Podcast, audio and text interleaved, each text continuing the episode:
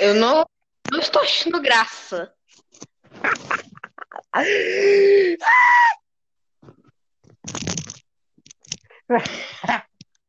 Erros técnicos, erros técnicos. Zero views e zero. 99 erros técnicos em um dia. Ah, não. E aí, vai, deixa aquele áudio lá mesmo? Une esses dois depois? Não. Vamos iniciar um novo a partir de um minuto. Vamos falar Revolução Francesa junto? Beleza. Não era pra falar. E o assunto de hoje vai ser. Aí a gente Revolução fala. Francesa, é. Vou falar bem aqui pertinho do ouvido de todo mundo que vai ouvir.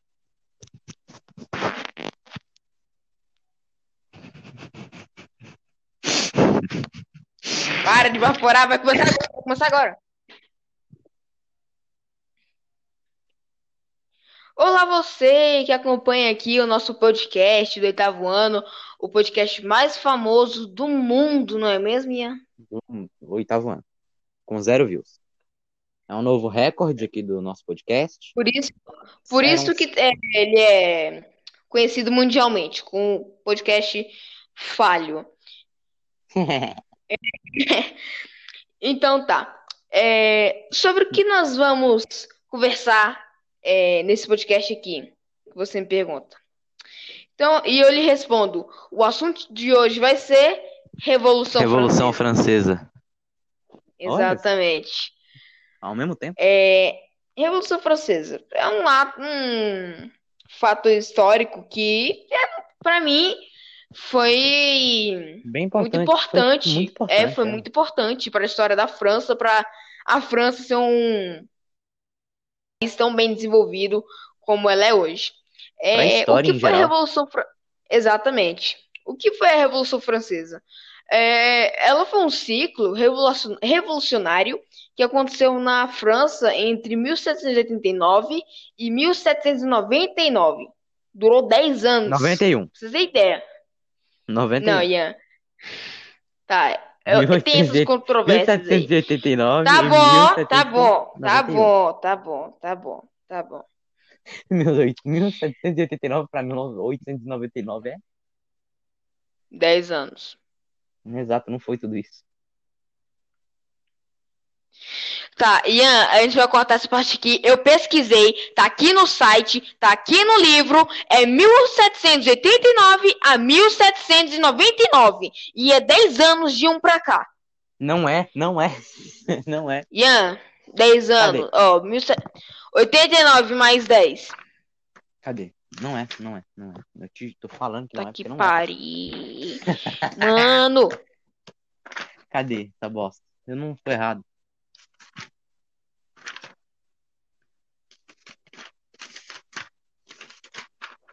Não é aqui. Meu Deus do céu, eu tô tentando fazer um bagulho. eu só tô olhando pro pão aqui que tem.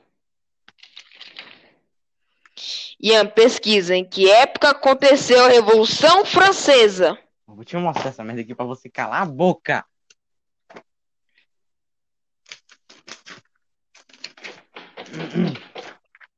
Pesquisem, por favor, mano. Só quero que você pesquise. Cadê? Não, calma aí.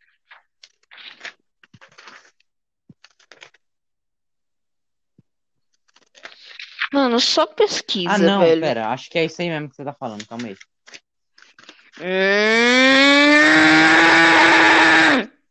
Mas você tá considerando as fases. Se não for considerar, né, Ian?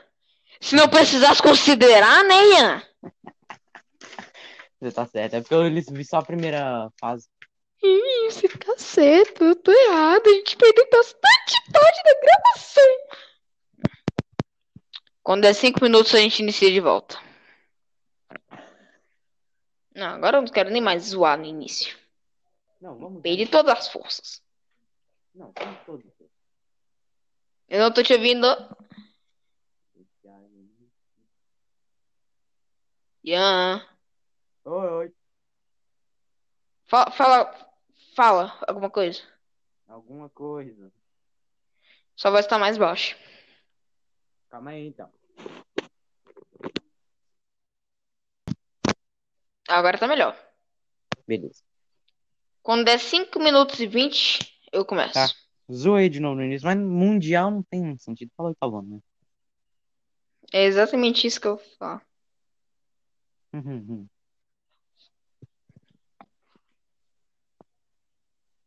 Olá, você que acompanha aqui o nosso podcast, o podcast mais famoso do oitavo ano, não é mesmo, amiguinha? Exato, exatamente.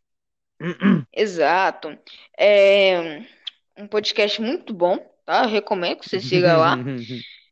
É, o assunto de hoje, qual vai ser? O assunto vai ser a Revolução, Revolução Francesa. Francesa. Exatamente. E a Revolução Francesa é um assunto bem interessante e, na minha opinião, foi um fator histórico muito importante é, para acontecer não só na França, mas na história para a França hoje em dia ser um país de primeiro mundo. Exatamente. Falou tudo que eu ia falar, Milton. É exatamente isso aí. Tá. É, o que foi a Revolução Francesa? A Revolução Francesa foi um ciclo revolu- revolucionário é, que aconteceu na França entre 1789 e 1799 e teve como resultado prático o fim do absolutismo no país. Uhum, exato. Mas para entender a Revolução Francesa, a gente tem que saber pelo que ela estava passando, é, como estavam as coisas lá, porque eu vou falar um negócio, o, negócio estava tenso. Exatamente, a gente tem que entender toda a história por trás disso tudo. Tá, indo Então, para senta que tá a 1700, história. exato, indo para 1788, não é mesmo? Isso. Exato. Bom, a França, ela estava vivendo o antigo regime. O rei tinha todo o poder, estava passando por várias crises e o clero não pagava impostos. A Ah, França Ian, tinha. antes, explica qual era o regime da França naquela época. Era o absolutismo, não era? Sim, sim, exatamente. Era só pra a galera não ficar perdida.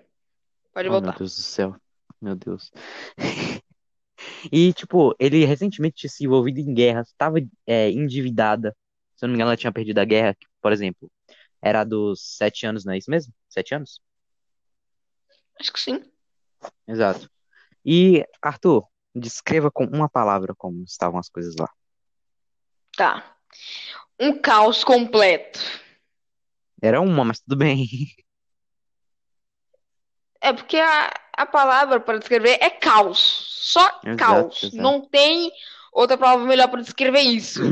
Por que que tava um caos, Ian? Sem, sem contar que, tipo, o poder, ele não intervia tanto, assim, na administração. É, a economia estava bem falha. Como, por exemplo, como eu já disse, que você me interrompeu, né, seu vagabundo? O clero não estava pagando impostos. A França estava endividada.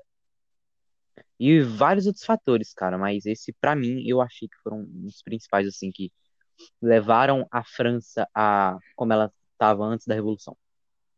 Exato, exato. É, As crises que estavam ocorrendo lá na França era crise econômica, política e social.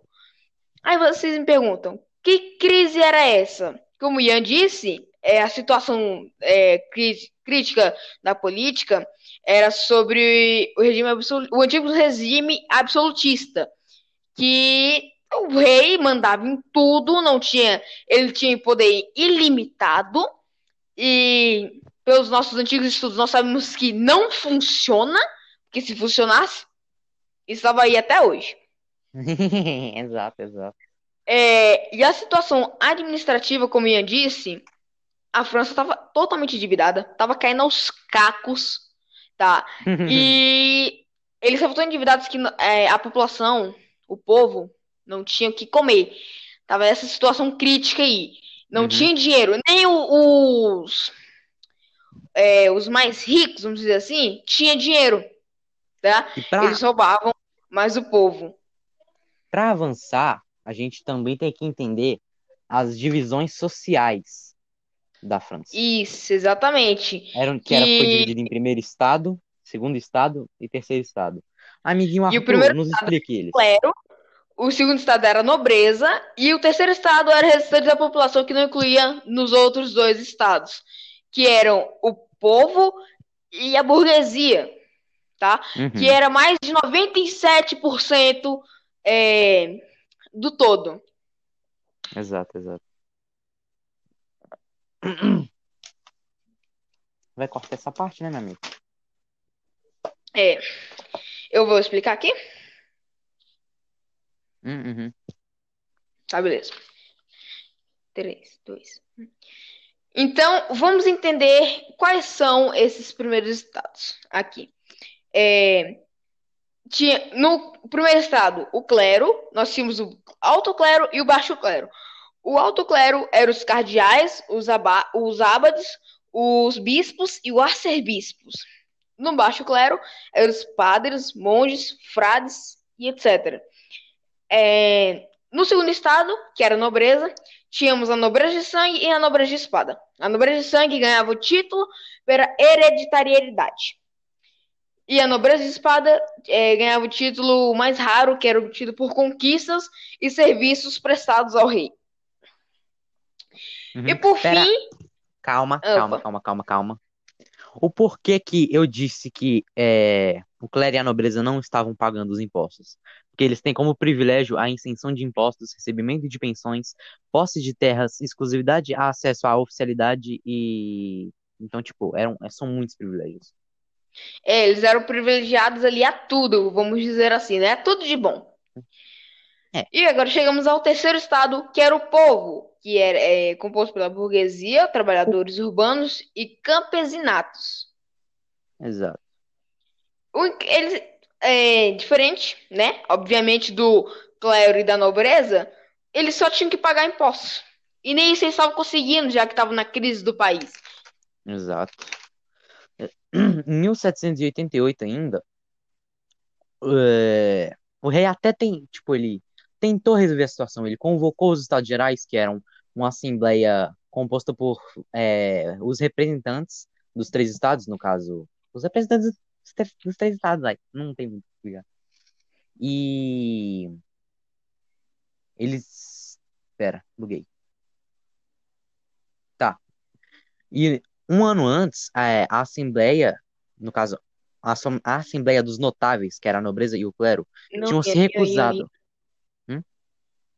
Oi, oi. É, esqueci de falar das causas. Causas, causas, eu falei as causas.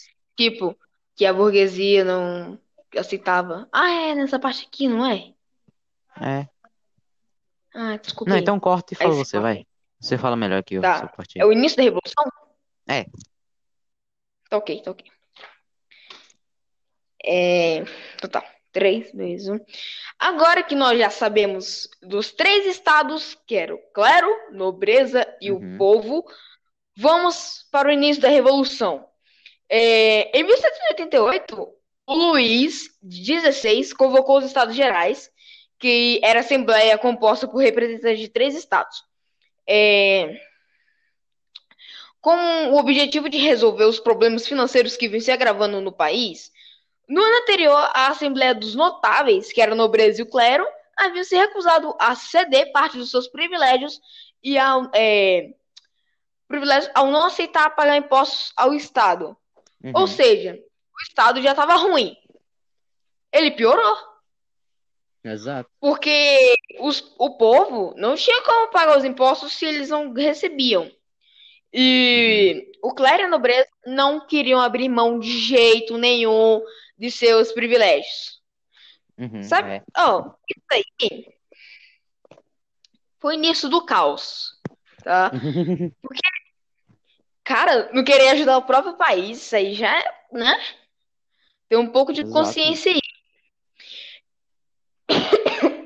O tipo, é, nessa crise, é, você explicou, né, que foram convocados os Estados Gerais? Não prestei muita atenção. Sim, sim. É, foram convocados os representantes dos três estados. Exato. Arthur? Oi? Ah, tá. Que Achei que foi tinha caído. Achei que tinha caído, mas beleza. Então agora eu vou. e Você, você então você explicou é que como é que é? Que ele convocou os Estados Gerais? Sim, sim. Tá. Agora eu vou falar aqui o negócio, ó. Hum. O edital de convocação foi acompanhado de eleições gerais. A Assembleia foi aberta em maio de 1700. Não entendi isso aqui. Calma aí. Deixa eu ver se eu consigo encontrar aqui no Google.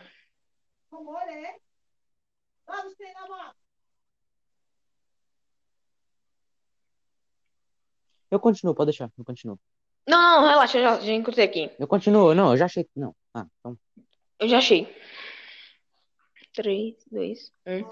Então, depois de receberem essa trágica notícia que não queriam ajudar o país, é, foi a partir daí que, reunidos no, pa- no Palácio de Versalhes, o terceiro estado e a parte do primeiro estado, o baixo clero, se separaram da Assembleia. É, em seguida, declararam-se representantes da nação, formando a Assembleia Nacional Constitui- Constituinte, é, o jura- o jurando e jurando permanecer reunidos até que ficasse pronta a Constituição. Narinha, corta essa parte aí, tá? Mano, ó, porque é bom ler isso aqui. O impasse surgiu logo no início, quando o terceiro estado não concordou o sistema de votação propostos.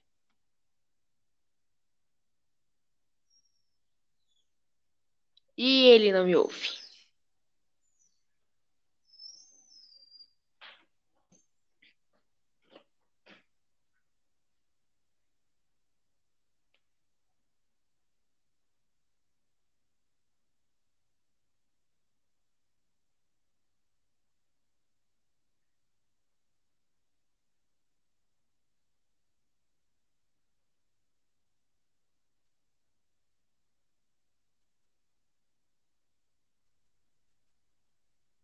Por que que tá toda hora desconectando? Tu caiu, mano? Aí. Aí. Só que sua voz agora tá robótica. Tá? Tá? Aham.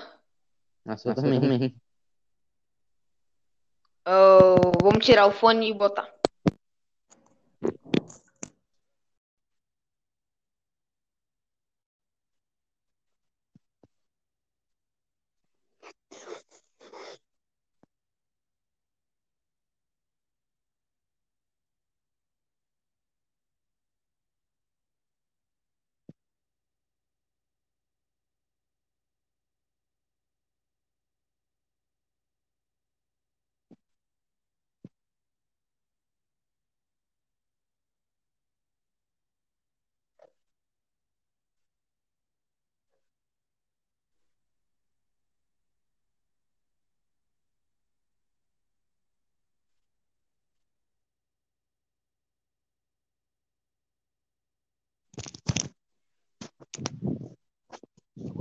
Mano, a gente tem que terminar isso rápido.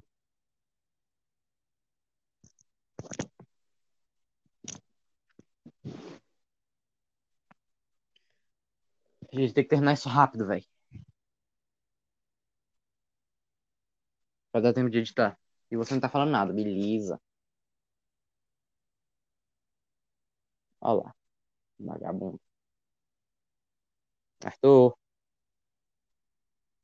Ô. Vagabundo. Arthur. Meu, meu Deus do céu. Fala alguma coisa, man. E ele não me ouve. Hum,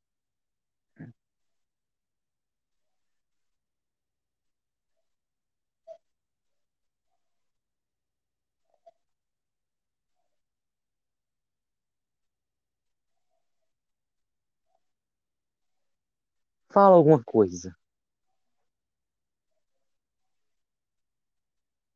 Tá mudo. O sujeito tá mudo.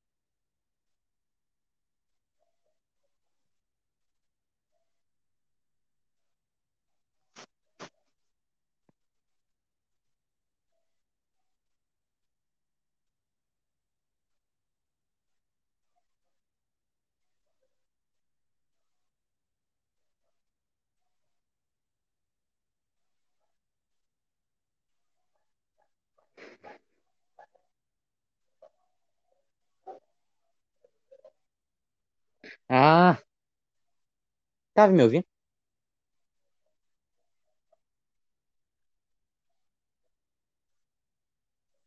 Hum. Mas eu não sei se eu posso ficar em um app e outro ao mesmo tempo. Posso? Eu vou usar a tela dividida, não tem problema.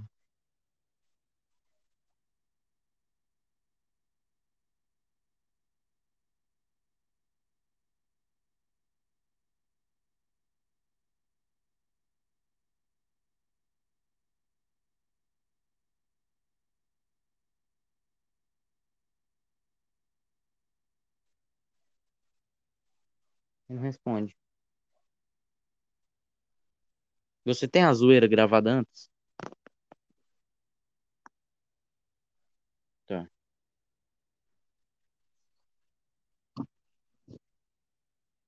Exato. Exato. Por favor, ouve isso aqui, porque isso aqui já é a 15ª tentativa de...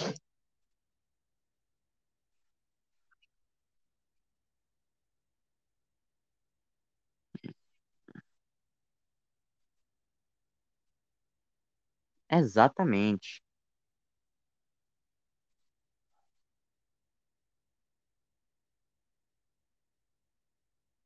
Uhum.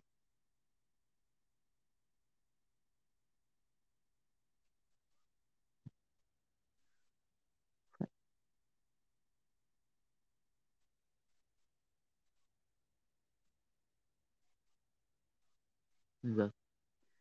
Eu acho que ela foi importante em geral, mano. Tipo, foi muito... Essa revolução acho que foi bem importante.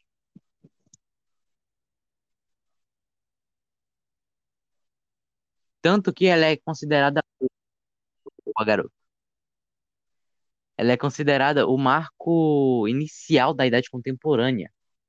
Porque ela, é... ela destituiu o absolutismo. Então, mano...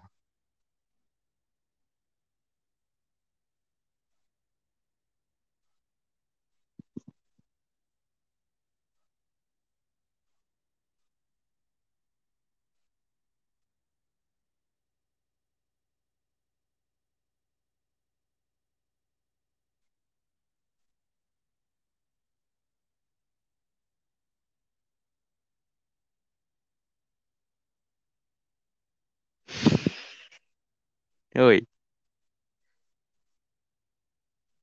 Tá.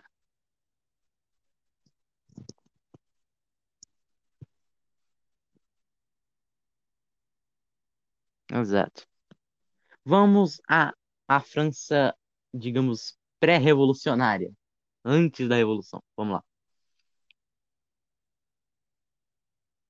Bom, a França estava vivendo o antigo regime, né, o absolutismo, e a França estava num momento com, com um- uma crise muito profunda, não só uma, mas várias, tanto econômicas quanto sociais, e totalmente, totalmente dependente do campo. Meu Deus, eu tô muito travado. É, o país se organizava é, de acordo com o antigo regime, assim como eu falei. E, tipo, a sociedade era dividida em. Arthur. Oi.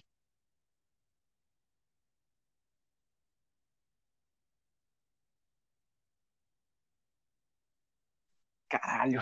Tá me vendo?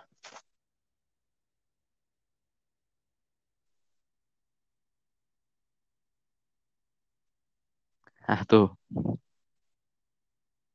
Eu... Sua voz ficou robótica. Agora melhorou.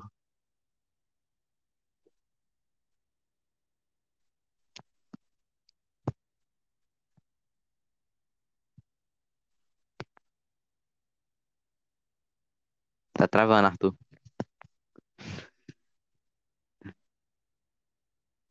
Parou de falar, Arthur. Acho que você caiu. Beleza, tá querendo ficar robótica, mas vamos, né? Tá. Olha lá, voz dele bem baixinho de fundo.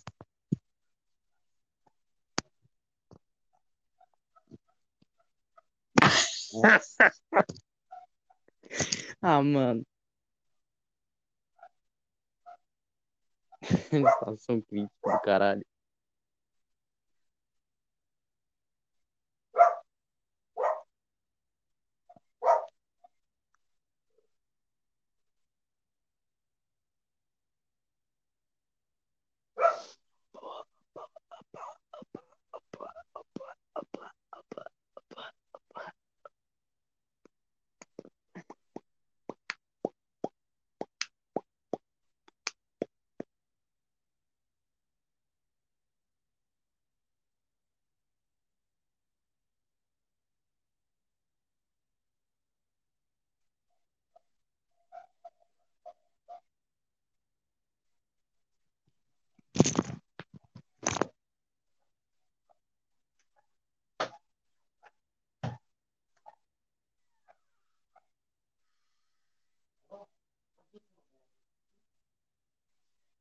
Yasmin? Yasmin? Vou usar seu celular rapidão, tá? Vou usar seu celular rapidão, tá? Por quê? Porque eu tô fazendo trabalho e o meu não dá pra usar dois aplicativos.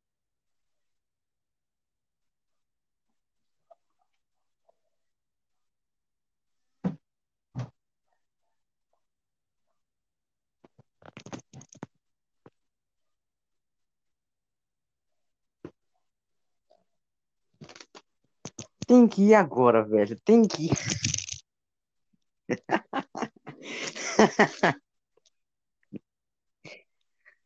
Tem que ir agora. Se não for agora, eu vou ficar muito puto.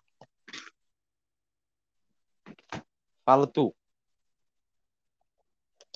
Ele não responde. Tô. É eu.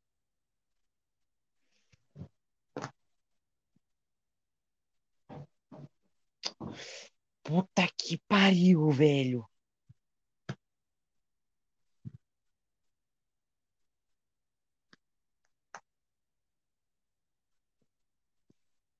Essa porra, vou chamar ele. Tá foda, tá foda.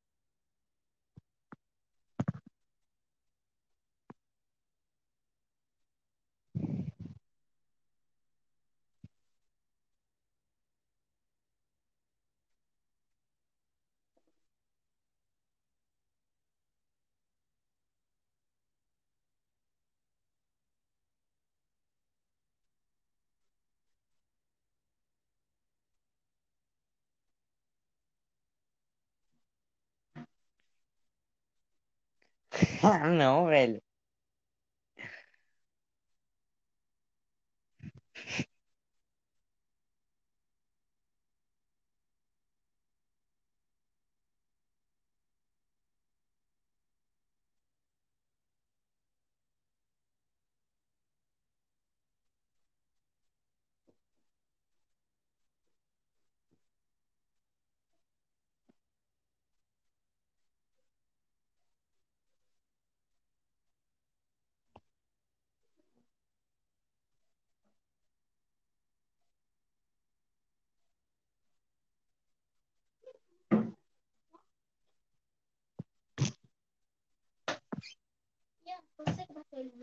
Se a porta tá fechada, claro que não fui eu, né? Ih, pega a toalha. Tô fazendo trabalho, assim. É pra apresentar amanhã, a gente. Tá molhado. É pro cabelo, pra tá molhado.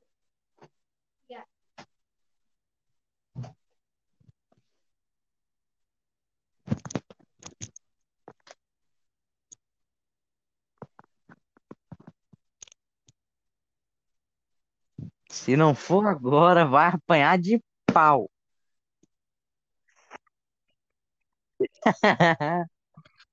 Não, aqui nós é Naruto, porra. Nada. Tá me ouvir? Tá me ouvir? Tá?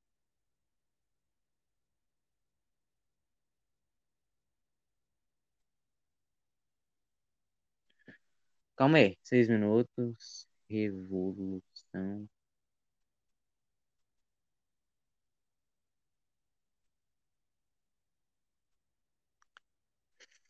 francesa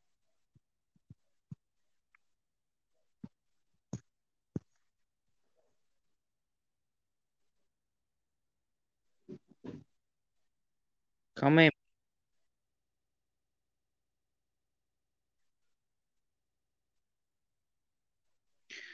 Tem um site com literalmente cinco minutos de leitura sobre a Revolução Francesa.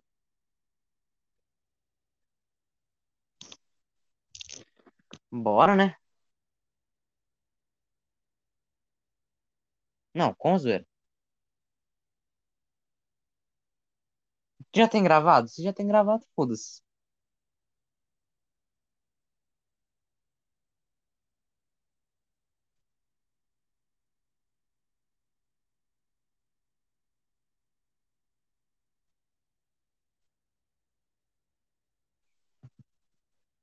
Uhum.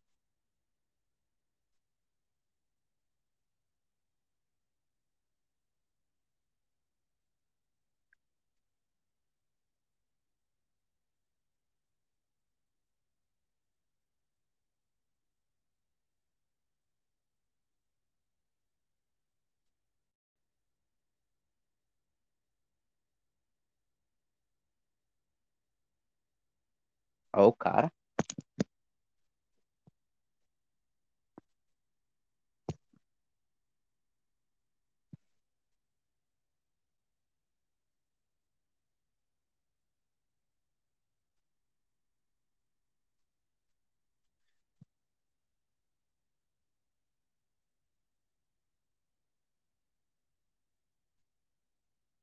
Sim, sim, sem contar que ele foi muito importante, né, mano? Tipo, ele é considerado, ele é considerado o marco inicial da Idade Contemporânea. Então, tipo, ele foi responsável por destituir o absolutismo. Então, mano, foi muito importante.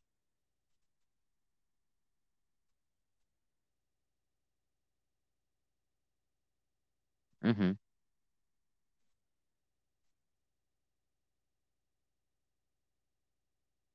exato. Bom, a França tava lascada. A França, ela tava vivendo um antigo regime absolutista.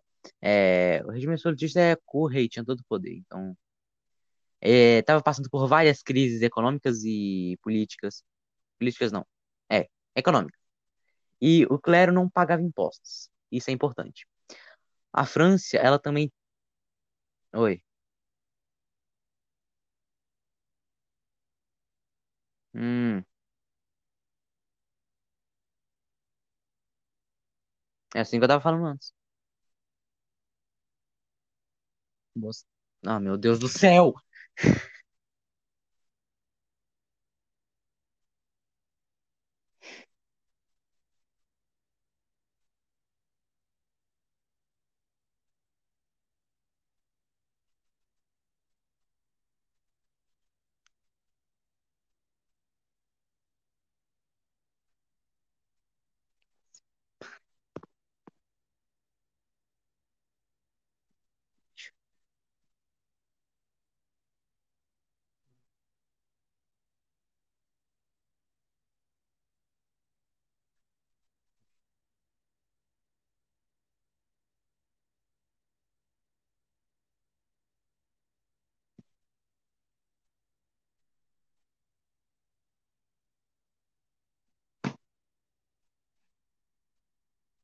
Ah, meu Deus, meu Deus, meu Deus.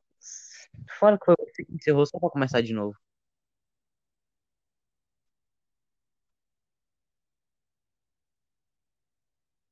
Tá, depois grava o bagulho lá. Tá, tá. Depois você grava lá o áudio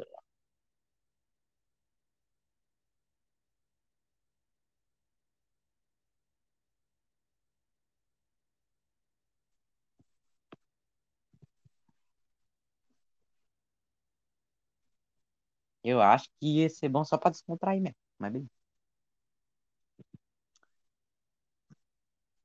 Ah, mas você tem gravado, então deixa. Tem um prefere lá, lembra, não?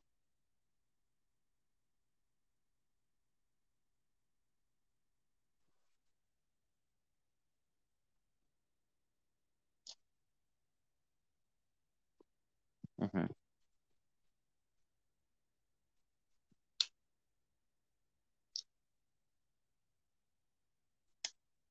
Exato. Muito famoso, inclusive.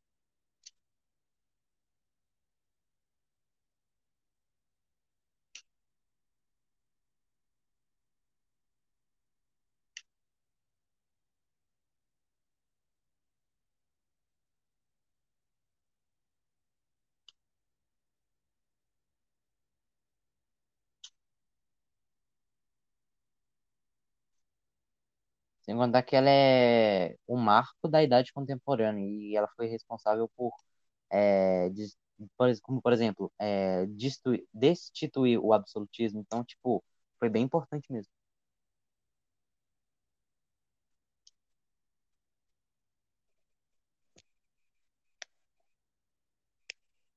Uhum,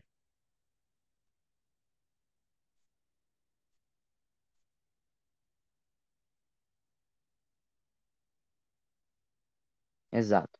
Bom, a França, ela antes do, da Revolução, ela estava vivendo um tempo de profundas crises econômicas e sociais que você pode imaginar. Tipo, o negócio tava louco. E, tipo, caos. Tava o caos. É, tava muito endividada.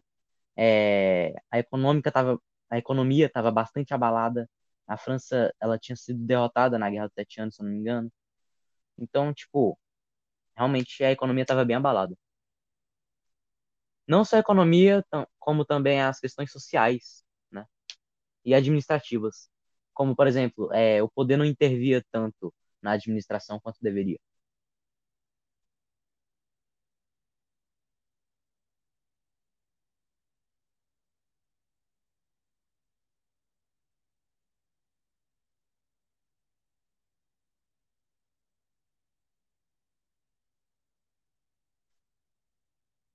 Uhum,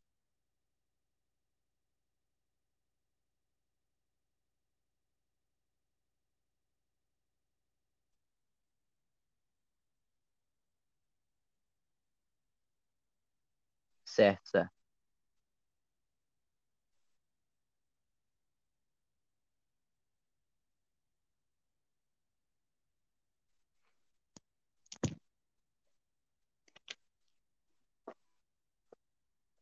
Uhum, é.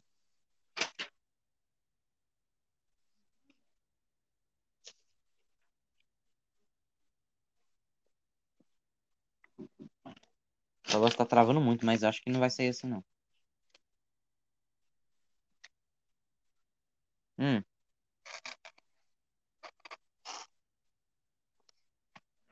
não, bora logo isso aqui.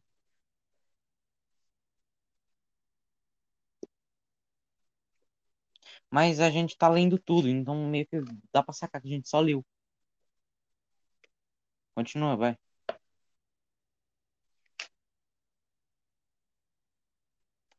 Não, não, só, só continua.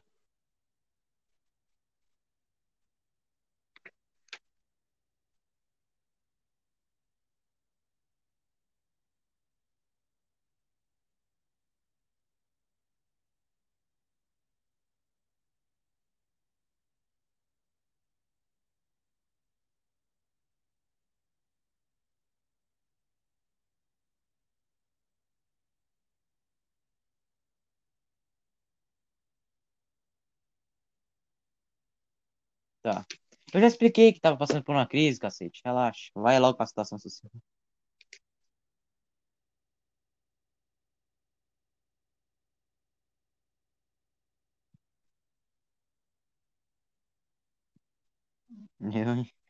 Eu,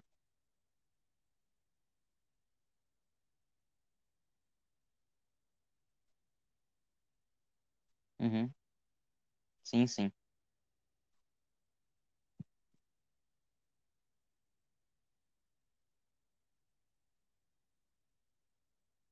Uhum.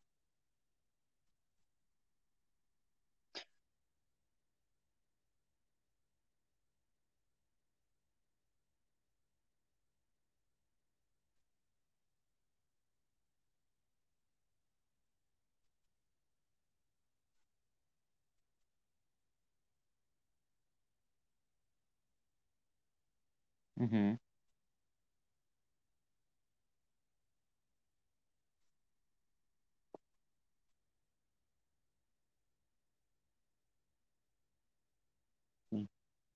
E é, a nobreza e o clero eram, tinham muitos privilégios. Isen- Tipo, isenção de impostos, é, posse de terra, eram bastantes privilégios. Tipo, não, não tantos, mas muito. eram muito privilegiados. É,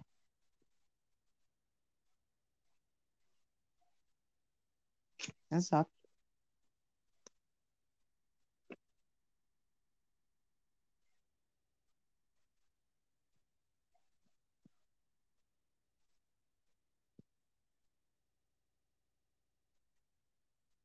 Uhum,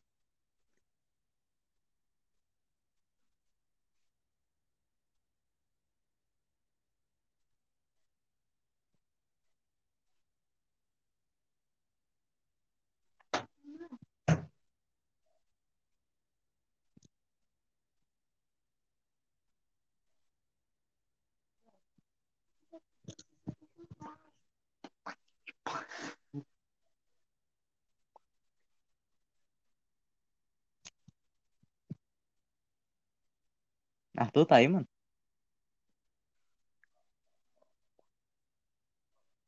Ah, tá. Não, é porque eu não ouvi mesmo.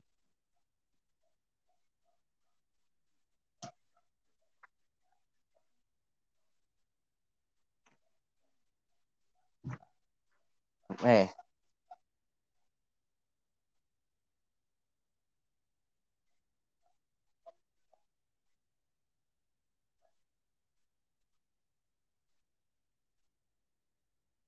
exato. O clero, o clero e a nobreza exigiam que o voto fosse é, contado por Estado é, e que os ajudava a manter os próprios benefícios. Hum, hum.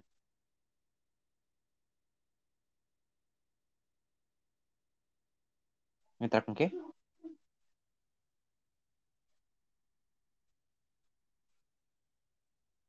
Que assunto? É, mas foi, eu já falei, é exatamente isso que você ia falar, eu já falei. Ah, aqueles. Ah, falar aqueles que é, queriam que os votos fossem de um jeito? Ah, sim, ah, mas você tem que falar antes, cacete.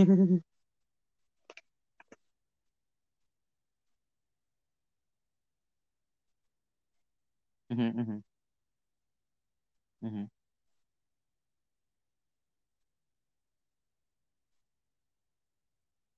Primeira fase.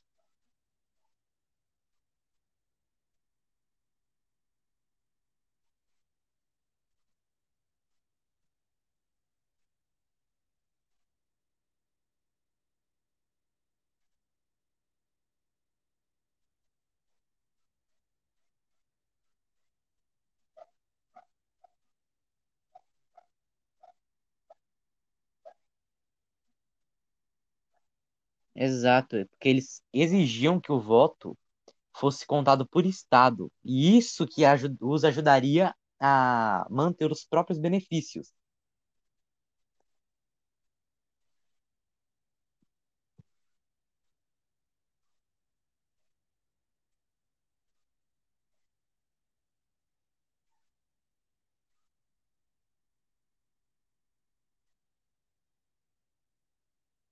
Exato,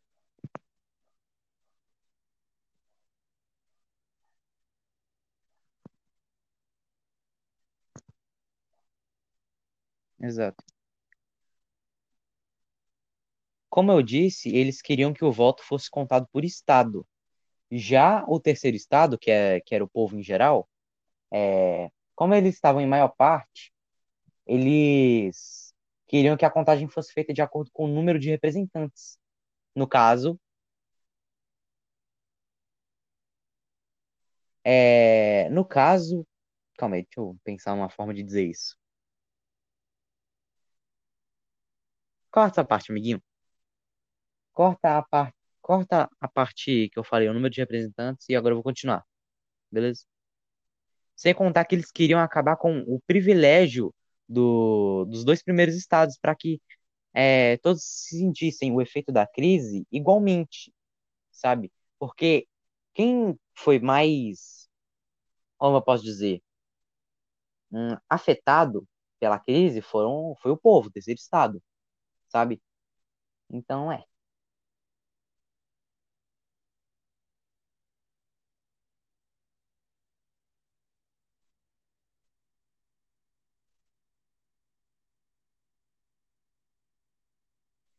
E, tipo. Hum.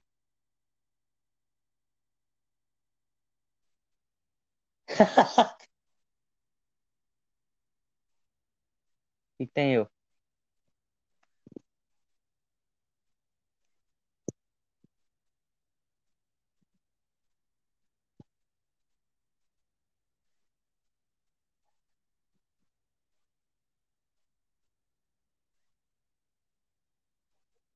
Eu já li. Ô, jumento. Quer que eu continue, então? Tá, então eu vou ler de novo esse bagulho, pode ser? Tá. Volta lá pra aquela parte que você disse antes de eu falar, antes de eu começar a falar, sobre eles quererem os próprios benefícios.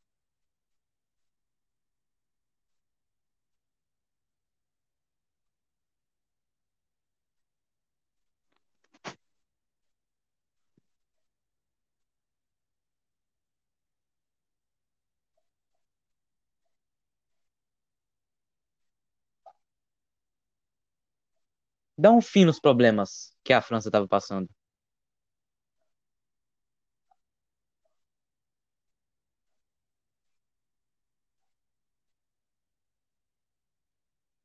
Uhum, exato. Porque assim, o clero e a nobreza queriam que o voto fosse contado por Estado. Daqui a pouco o Arthur vai explicar como é que é isso.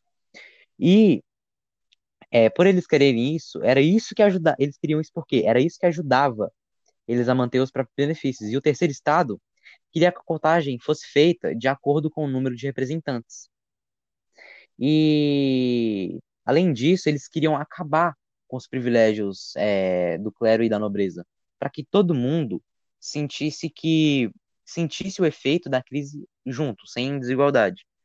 E essa perspectiva de divisão é, deixou o terceiro estado muito, como eu posso dizer, com muita raiva. E eles se rebelaram. É, vai, continua. Exato. Então eles se rebelaram e todos eles juntos formaram a Assembleia Nacional Constituinte. E agora que a bagaceira começa.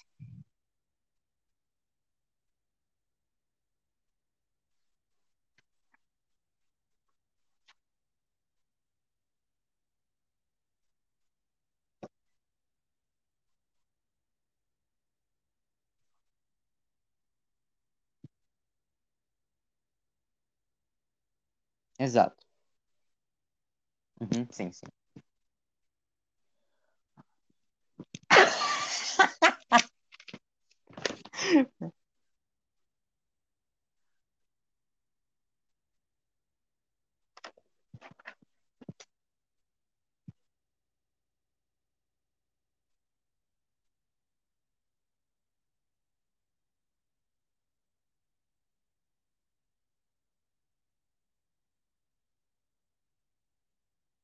Exato.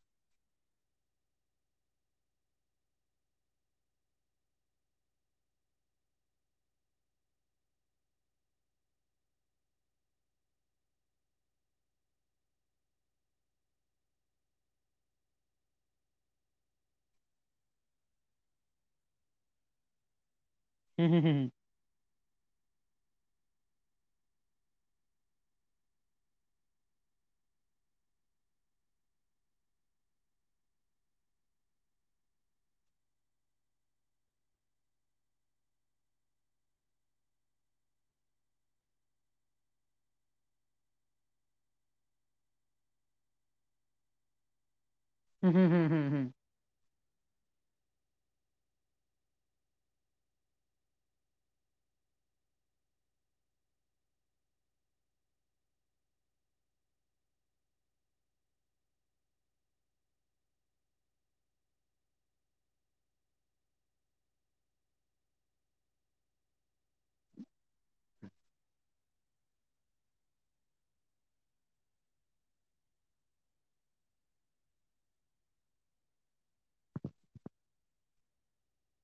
Exato.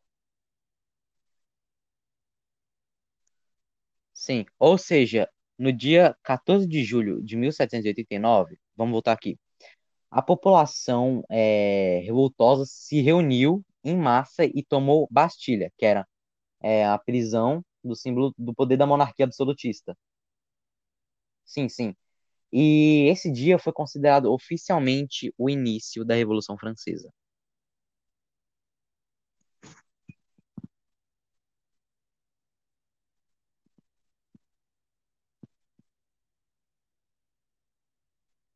Exato. Mas eu já li o que, o que aconteceu.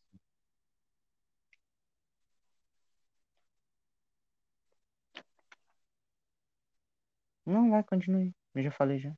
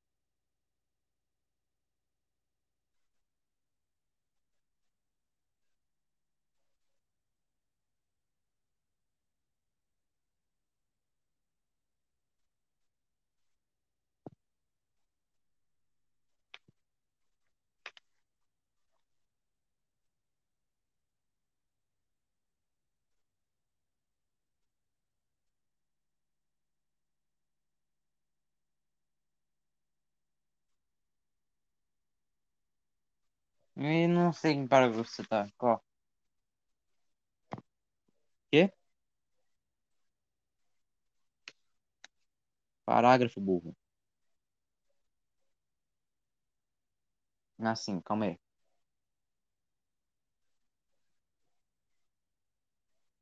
Tá. Eu já vou ler do segundo ponto, foda-se.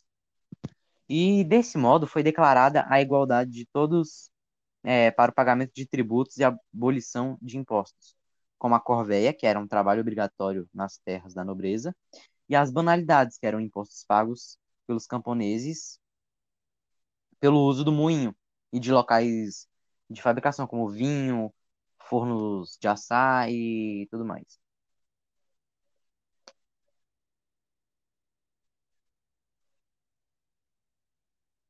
Um amiguinho?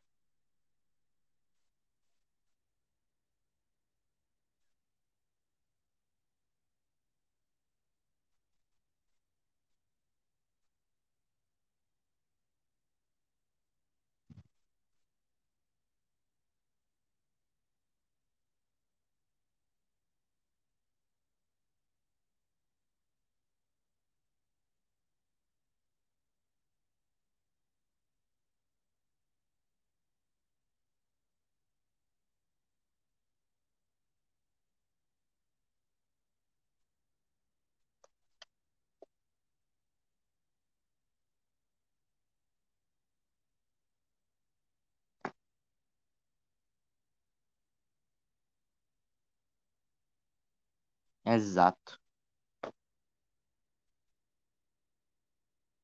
Acho, acho que essa monarquia constitucional aqui seria bom você terminar a gravação, começar outra para não ficar tão longo, sabe? Para não ficar perdido na hora de editar depois.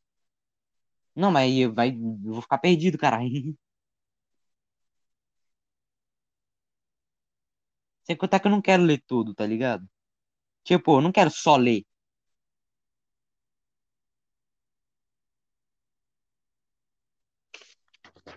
Certeza? Tá.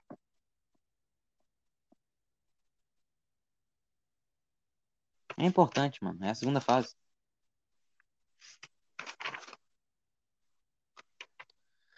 Encerra isso aqui.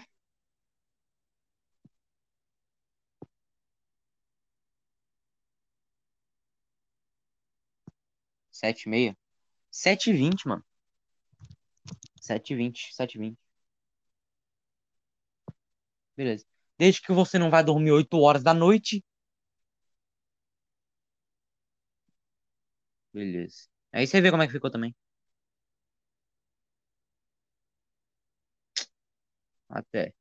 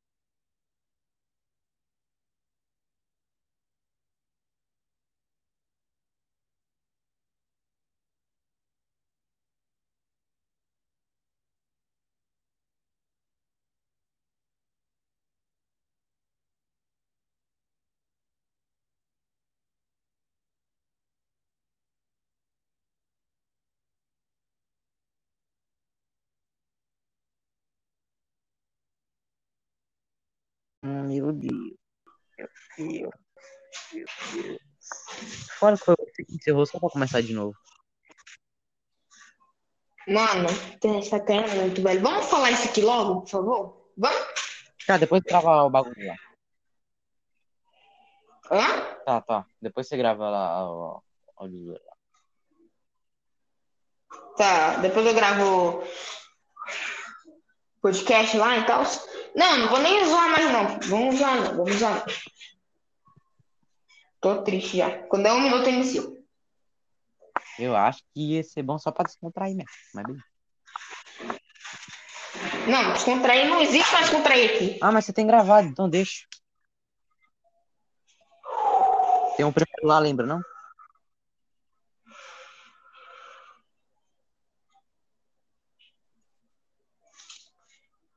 Vamos lá, vamos lá, vamos lá, vamos lá. Agora vai, mano, tô confiando. Uhum.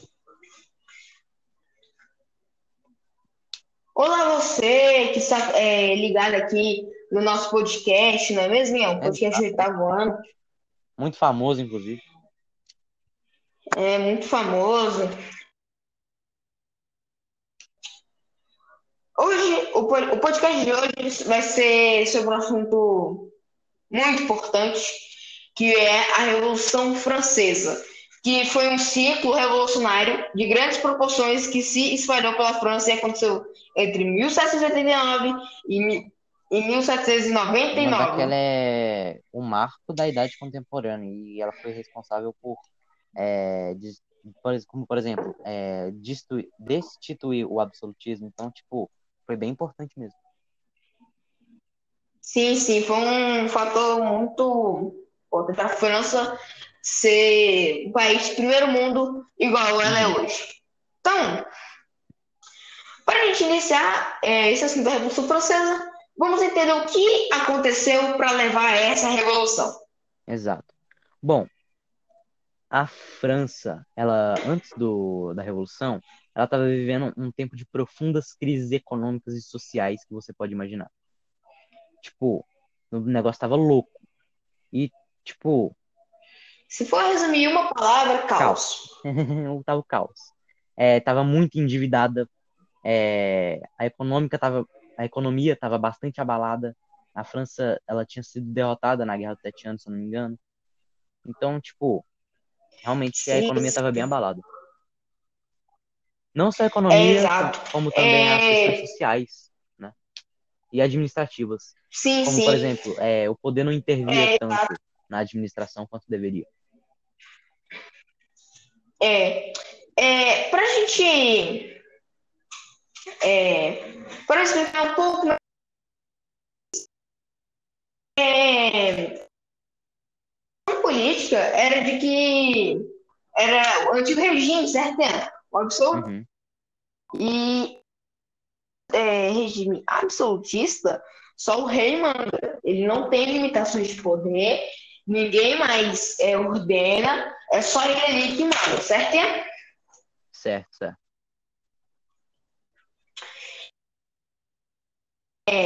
E isso já, já é ruim. Ninguém- todos nós sabemos que isso é muito ruim, porque se fosse bom, tava até hoje aí. Uhum, é. E a situação. Tá travando muito, mas acho que não vai ser assim, não. E a situação. Ian, vamos ficar com aquele lá, mano? Não, bora logo aqui. Não, vamos ficar com aquele primeiro, que o primeiro já tá até o Mas negócio. a gente tá lendo tudo, então meio que dá pra sacar que a gente só leu. Continua, vai. Tá. Não, não. De novo? Pode só continuar. Tá. É, a situação administrativa estava também ruim. É, por quê? Poder localizado em Paris, na prática, poucos interferia nas administrações, é, administrações locais, Desde a Idade Média, novos órgãos vinham sendo criados para tratar de questões particulares, sem levar em consideração os já existentes. Que que eu... Ian, corta essa parte. Eu vou falar, eu vou explicar de novo. Eu já expliquei que tava passando por uma crise, cacete. Relaxa. Vai logo com a situação social. É, tá uma crise. Beleza. Então, isso já, foi a ponta do iceberg, tá? Que o, o pior está por vir ainda.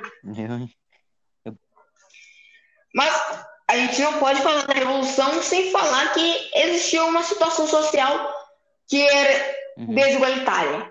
Sim, sim. É, eram divididos em três estados. Primeiro estado, que é formado pelo clero. Segundo estado, estado nobreza. Terceiro estado, o povo. Tá. Vamos entender quem fazia parte desses estados. O primeiro estado era o alto clero e o baixo clero. O alto clero eram os cardeais, abades, bispos e arcebispos. O baixo clero, padres, monges, frades e etc. É, o segundo estado, nobreza. É, tinha a nobreza de sangue e a nobreza de Uhum. espada. A nobreza de sangue ganhava o título pela hereditariedade. E a nobreza de espada é, ganhava o título mais raro, é, que era obtido por meio de conquistas e serviços prestados ao rei. É, a nobreza e o clero E- eram, tinham muitos privilégios. Tipo, isenção de impostos, é, posse de terra, Sim, eram muitos privilégios. eram bastantes privilégios. Tipo, não, não tantos, mas É, muito. vamos- Eram muito privilegiados. Era muito, é privilégio. Vamos dizer assim, eles viviam sem fazer nada. Não tinham imposto, eles possuíam terras, eles recebiam pensões e, não, só isso, acabou. Não tinha que trabalhar para nada, só ficava ali sentado. E enquanto o resto trabalhava para eles. É, e chegamos agora no terceiro estado, que é o povo é constituído pela burguesia, trabalhadores urbanos e campesinatos. É, eles, obviamente, eram eles que pagavam os impostos. E uma coisa que deixou eu e Ian muito assustados é que a composição do terceiro estado era de 95 a 98% da população total.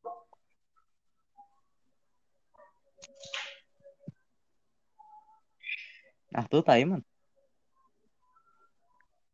Tô aqui, mano.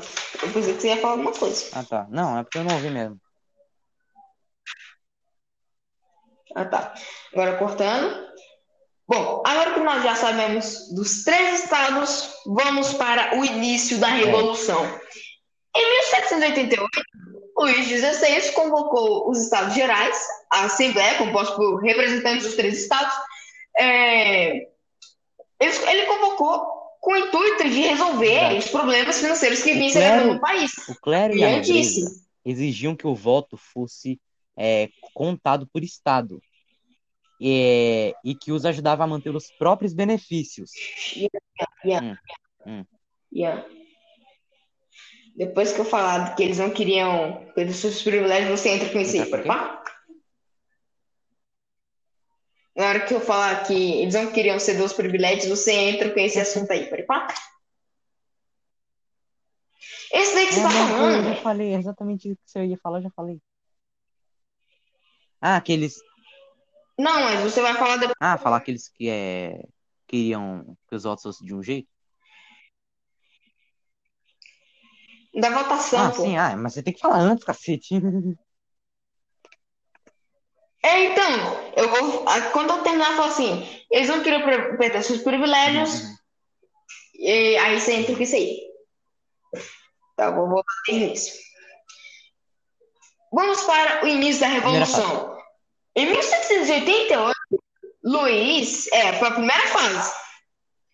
Em 1788, Luís XVI convocou os Estados Gerais, que era a Assembleia constituída por representantes dos três estados. Ele convocou no intuito de é, resolver os problemas financeiros que vinham se agravando no país. No ano anterior, a Assembleia dos Notáveis, que era a nobreza e o clero, haviam se recusado a ceder parte dos seus Exato, privilégios. eles exigiam que o voto fosse contado por estado, e isso que os ajudaria a manter os próprios benefícios. Exato. É, então, o país já estava crítico, né? Na, o estava crítico no quesito social, quesito de política, financeira e administrativa. E não estavam querendo é, o clero, né? O clero e a nobreza não queriam perder de jeito nenhum os seus benefícios para poder tirar essa dessa crise. Como eu disse, eles queriam que o voto fosse contado por estado. Já o terceiro estado, que, é, que era o povo em geral, é, como eles estavam em maior parte, eles queriam que a contagem fosse feita de acordo com o número de representantes. No caso, Sim, exato. é, no caso, calma aí, deixa eu pensar numa forma de dizer isso. Corta essa parte, amiguinho. Por cabeça. Corta a parte, corta a parte que eu falei, o número de representantes, e agora eu vou continuar, continua. beleza? Sem contar que eles queriam acabar com o privilégio do- dos dois primeiros estados, para que é, todos sentissem o efeito da crise igualmente, sabe? Porque quem foi mais, como eu posso dizer, hum, afetado pela crise foram, foi o povo, o terceiro estado, sabe? Então é. Exatamente. É, então, eles queriam votar. É, E, tipo, yeah. Hum. É, você tá nesse daí, ó, é por, como que? Quando o terceiro estado não concordou com de votação. que tem eu? Ah, deixa eu isso aqui. É, enquanto o terceiro estado não concordou com o sistema de votação proposto para é, a solução dos problemas, que se definia por duas formas. Uma por estado, em que cada estado tinha direito é, a um voto. Hum, Ô, jumento. é claro. Quer que eu continue, então? Por favor. Tá, então eu vou ler de novo esse bagulho, pode ser? Tá, você corta aí na edição. Volta lá pra aquela parte que você disse antes de eu falar, antes de eu começar a falar, Tá, que ler tudo de novo? sobre eles quererem os próprios benefícios. Então, beleza. É, em 1738, o Luís XVI convocou uma reunião de Estados Gerais, que era a Assembleia, com- é, constituída pelos, três, pelos representantes dos três estados. É, ele convocou aquilo lá com o intuito de resolver é, a crise um financeira que vinha se agravando no passando. país. É, ele queria dar um fim nos problemas. Só que para isso, o clero e a nobreza precisavam ceder parte dos seus privilégios. E eles não Uhum. queriam, eles não aceitavam. Exato. Porque assim, o clero e a nobreza queriam que o voto fosse contado por estado. Daqui a pouco o Arthur vai explicar como é que é isso. E é, por eles quererem isso, era isso que ajudava. Eles queriam isso porque era isso que ajudava eles a manter os próprios benefícios. E o terceiro estado queria que a contagem fosse feita de acordo com o número de representantes. E além disso, eles queriam acabar com os privilégios é, do clero e da nobreza, para que todo mundo sentisse que sentisse o efeito da crise junto, sem desigualdade. E essa perspectiva de divisão é, deixou o terceiro estado muito, como eu posso dizer, com muita raiva. E eles se rebelaram. Muito, Exato. ah, né, assim, injustiçado. Exato. Então eles se rebelaram e todos eles juntos formaram a Assembleia Nacional Constituinte. Constituinte. E agora que a bagaceira começa. Exatamente. A partir daí que isso começa. Ah, mas deixa eu explicar. É, a votação por estado é em que cada estado tinha direito a um voto, e a outra votação é por cabeça em que cada participante, independente de sua classe, tinha direito a um voto, tá? Exato. Como eu tinha dito antes. Uhum, sim, sim. E agora o que a gente faz? Nunca dessa fase. As fases, tá? Aqui, ó. Agora nós vamos para as, as, as fases da Revolução Francesa. Primeiro, é, foi a Assembleia Nacional Constituinte. Na primeira fase da Revolução Francesa, o destino da França nas mãos da Assembleia Nacional, dominada pelos líderes do terceiro Estado. Exato. É, o rei tentou enfrentar a Assembleia Nacional, é, transformando Versalhes em um acampamento militar e mandando 20 mil soldados cercar o Paris. Entretanto, o povo se organizou em barricadas para enfrentar as tropas reais. Olha o nível da gravidade.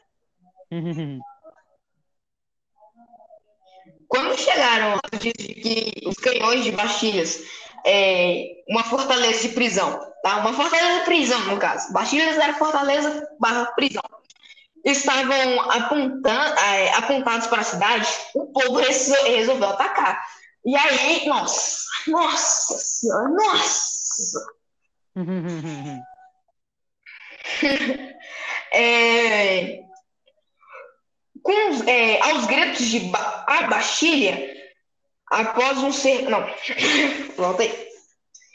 O povo resolveu atacá-la aos gritos de a Bastilha. Após um cerco de quatro horas, os comandantes da fortaleza. Não, fortaleza foi é, obrigado pelos soldados a abrir os portões para é, os populares que se apo- apoderaram das armas que lá se encontravam. Isso se deu Exato. em 14 de julho de 1789.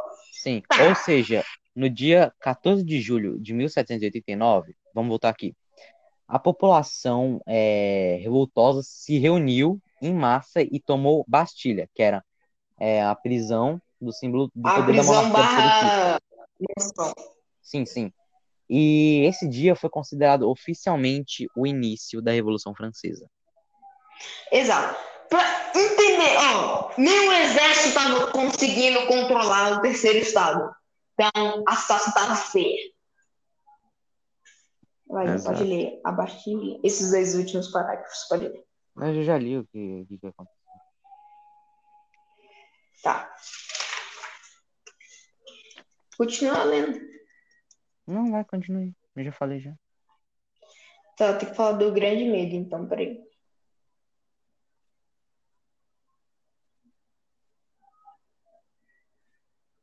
Aqui, tá aqui. É, essa situação de profunda tensão e agitação popular que assinalou o período de que vai de maio a julho é conhecida como o Grande Medo. Diante da vitória popular em Paris, outros movimentos de contestação se formaram no interior da França. Os camponeses, por exemplo, eles é, super explorados e ainda vinculados com a relação feudal, é, questionaram essa condição e passaram a exigir uma política é, de destruição de terras, né? Que ia ficar muito já estava, né? Eles só queriam os direitos deles. É, as propriedades da nobreza e da igreja, incendiaram castelos e aldeias e assassinaram, assassinaram famílias inteiras de senhores feudais. Muitos nobres, atemorizados com essa revolta é, e assaltos populares, fugiram do reino. Ou seja, estava muito crítico. Olha, olha onde que teve que chegar para a França mudar.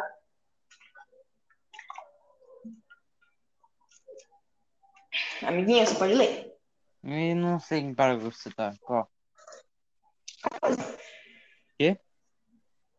14, página 14, em nova realidade. Parágrafo burro. Segundo, Assim, calma aí.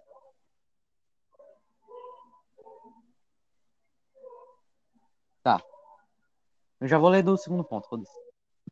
E desse modo foi declarada a igualdade de todos é, para o pagamento de tributos e abolição de impostos, como a corvéia, que era um trabalho obrigatório nas terras da nobreza, e as banalidades, que eram impostos pagos pelos camponeses pelo uso do moinho e de locais de fabricação, como vinho, fornos de assar e tudo mais.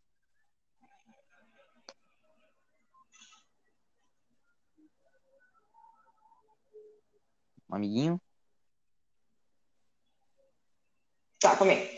É, e o- os trabalhos da Assembleia Nacional continuaram.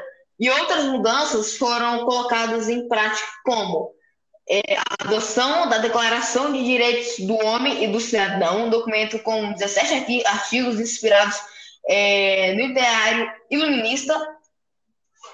Teve, é, teve também a proclamação da Constituição Civil do Clero, que completou a abolição dos direitos feudais do- no âmbito da Igreja, estabelecendo a subordinação forma- é, formal do clero católico ao governo e determinou que todo o clero deveria jurar fidelidade à nova legislação, dando origem ao clero juramentado fiel à Revolução.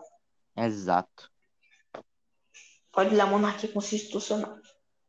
Acho, acho que essa monarquia constitucional aqui seria bom você terminar a gravação, começar outra pra não ficar tão longo, sabe? Pra não ficar perdido na hora Não, você vai cortar.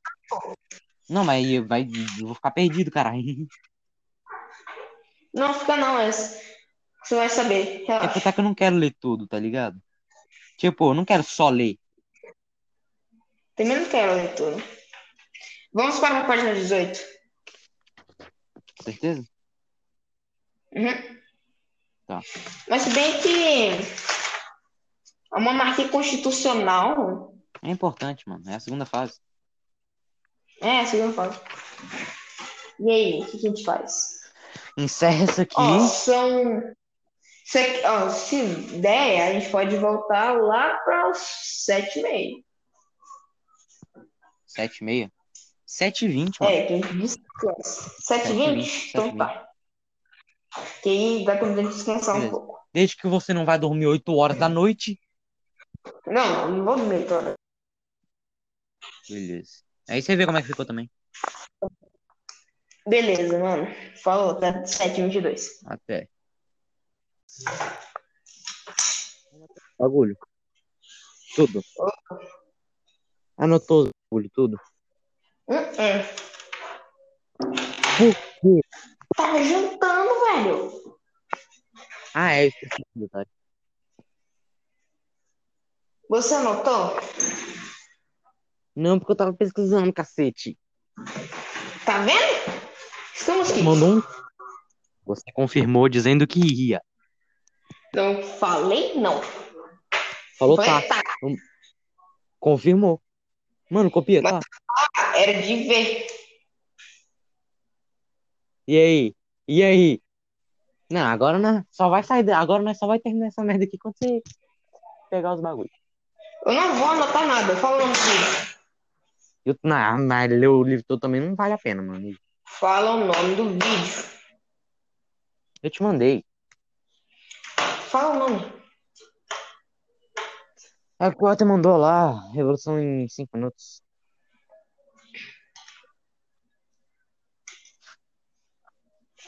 Tem de um velho também, bem, bem legal, eu gosto dele, do YouTube.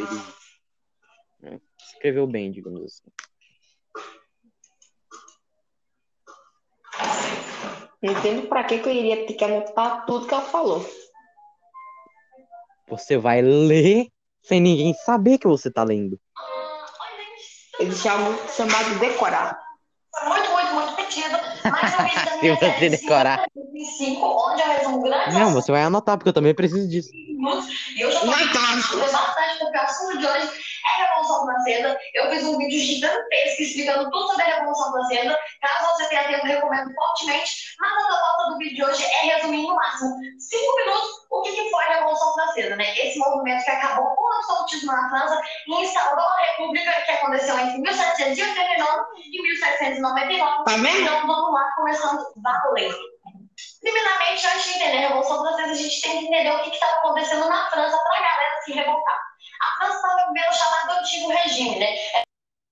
Tinha todo o poder, era um governo que estava passando por uma crise econômica gravíssima, o clero, a nobreza, esse pessoal todo não pagava impostos, a França tinha se envolvido em algumas guerras, perdido, estava endividada, e o pessoal ainda por cima estava passando fome. Então a França estava numa situação muito difícil. E aí o pessoal começou a tentar emplacar mudanças, né? O rei chegou, inclusive, a se reunir com os estados gerais, né? Se reunir com a nobreza, com o clero, com representantes da população, para tentar discutir essa questão, para ver se não podia fazer uma reforma fiscal na França, mas acabou que deu tudo errado, o próprio rei dissolveu essa reunião e acabou que o pessoal do terceiro estado, né, os representantes da população que estavam lá, formaram a chamada Assembleia Constituinte e decidiram que não dava mais que a França precisava de uma Constituição. E isso tudo, em 1789, foi o ano que a gente considera que começou a Revolução Francesa, porque no dia 14 de julho vai ter a chamada queda da Bastilha. A Bastilha é uma prisão antiga que tinha na França, que é um grande símbolo, era um grande símbolo do absolutismo, e o fato do, da população ter tomado a Bastilha foi um grande símbolo da queda, do início da queda do absolutismo. Volta. Depois disso, ainda em 1789, teve a chamada Declaração dos Direitos Volta. do Homem. Por que volta? Tá bem na hora. Tá bem na parte. Não.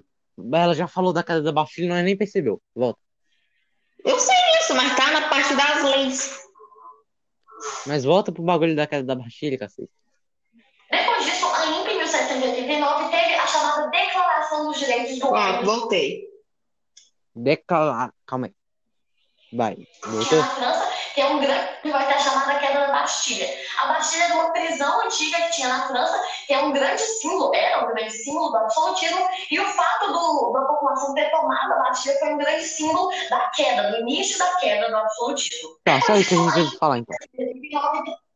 Até que ponto você vai querer voltar, amigo?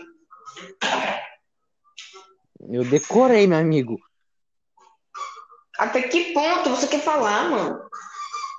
O resto todo. Tipo, de que parte você quer continuar? Então, desce agora da, da primeira fase pra, pra última. Pra- Tá, então você quer reiniciar a primeira fase? É. Ai, Então moleque, você certo. inicia.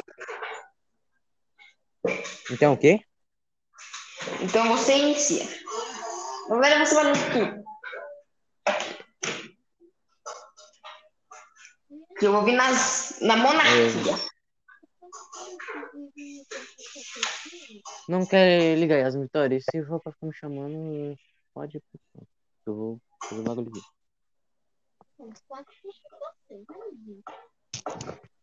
O último podcast deu uma hora, mano.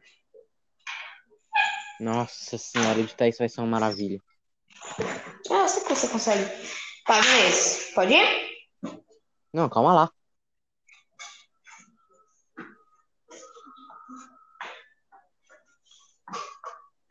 Deixa eu pensar no que, que eu falo sobre a queda da Bastilha, meu Deus do céu. O que eu falo? Mas por que que eu tenho que começar? Mas foder. Eu comecei outro bagulho lá, agora você começa esse, ó.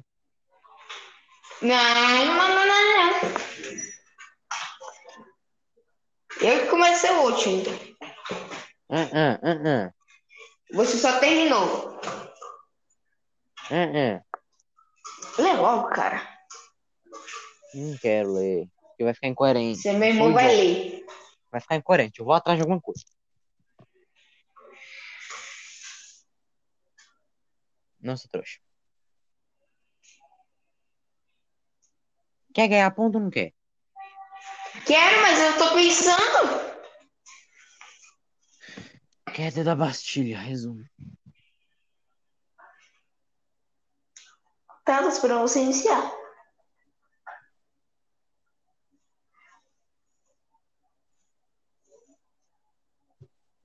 Cadê?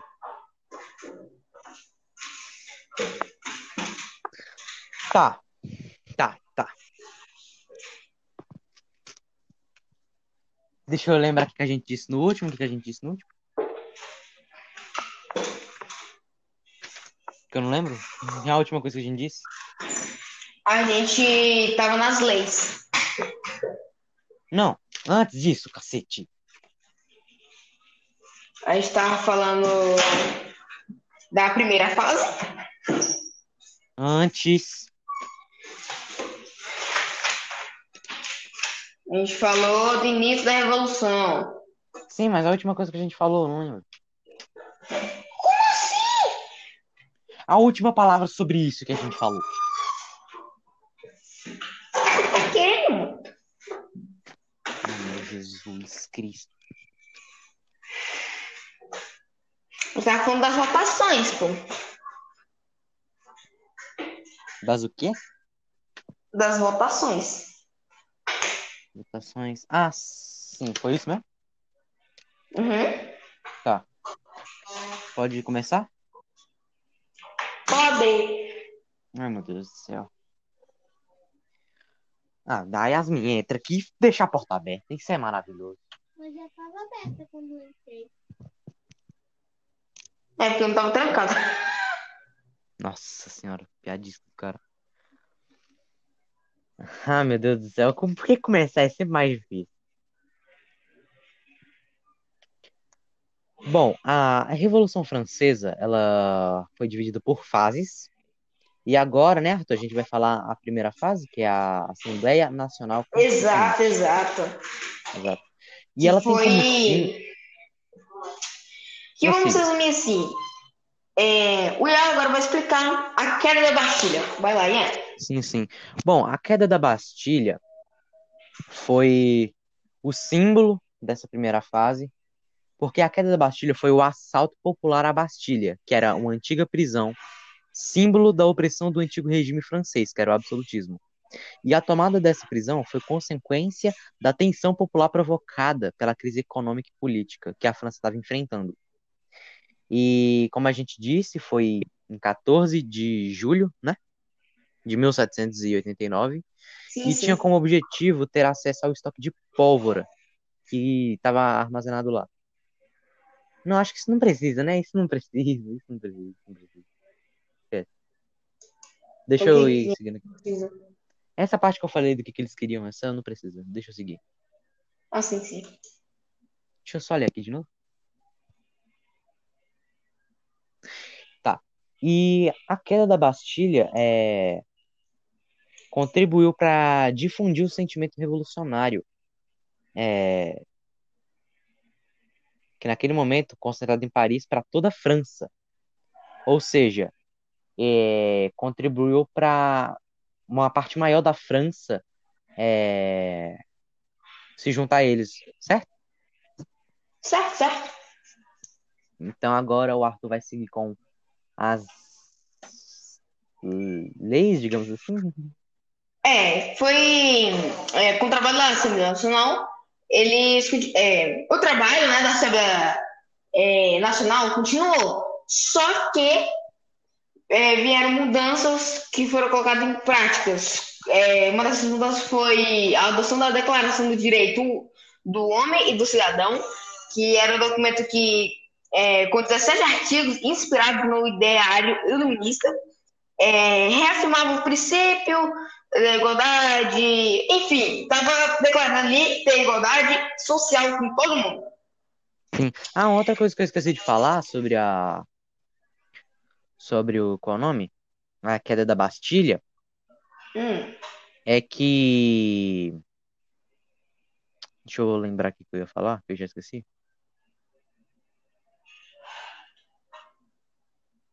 O que você disse até no último. Que eles chegaram lá e fizeram um monte de coisa. eles lutaram contra os militares. Isso! Eles lutaram contra os militares. Não é verdade? Contra os soldados. Sim, sim. E a burguesia organizou uma guarda nacional que ocupou os pontos estratégicos da cidade. Então, É, realmente, tanto Tava que uma ela cidade bem crítica, né, conhecida. mano? Tava um estado Uhum. crítico porque o, os soldados, né, o exército, tava com medo do povo. Sim, sim. E ficou conhecida até como o Grande Medo, se eu não me engano. Então, Sim, sim, foi o grande medo. continue, Arthur. com- É, a segunda é, lei foi a proclamação da Constituição Civil do Clero, que é, era a abolição dos direitos feudais no âmbito da igreja, da igreja é, que estabelecia também a subordinação formal do clero católico ao, ao governo e determinou que todo o clero deveria jurar fidelidade à nova legislação, tal, tal, tal, tal. E isso aí é, deu origem ao clero juramentado, que era fiel à revolução. Onde é que você tá, velho? Agora nós vamos para a segunda fase, monarquia e constituição, 1791 a Você não explicou 1792. os dois. Expliquei. Falou que tava, é, foi inspirado na ideia, nas ideias iluministas, com todos os direitos de voto. Explicou? Aham. Aham. Tá, agora, deixa eu pesquisar monarquia constitucional, deixa eu pensar.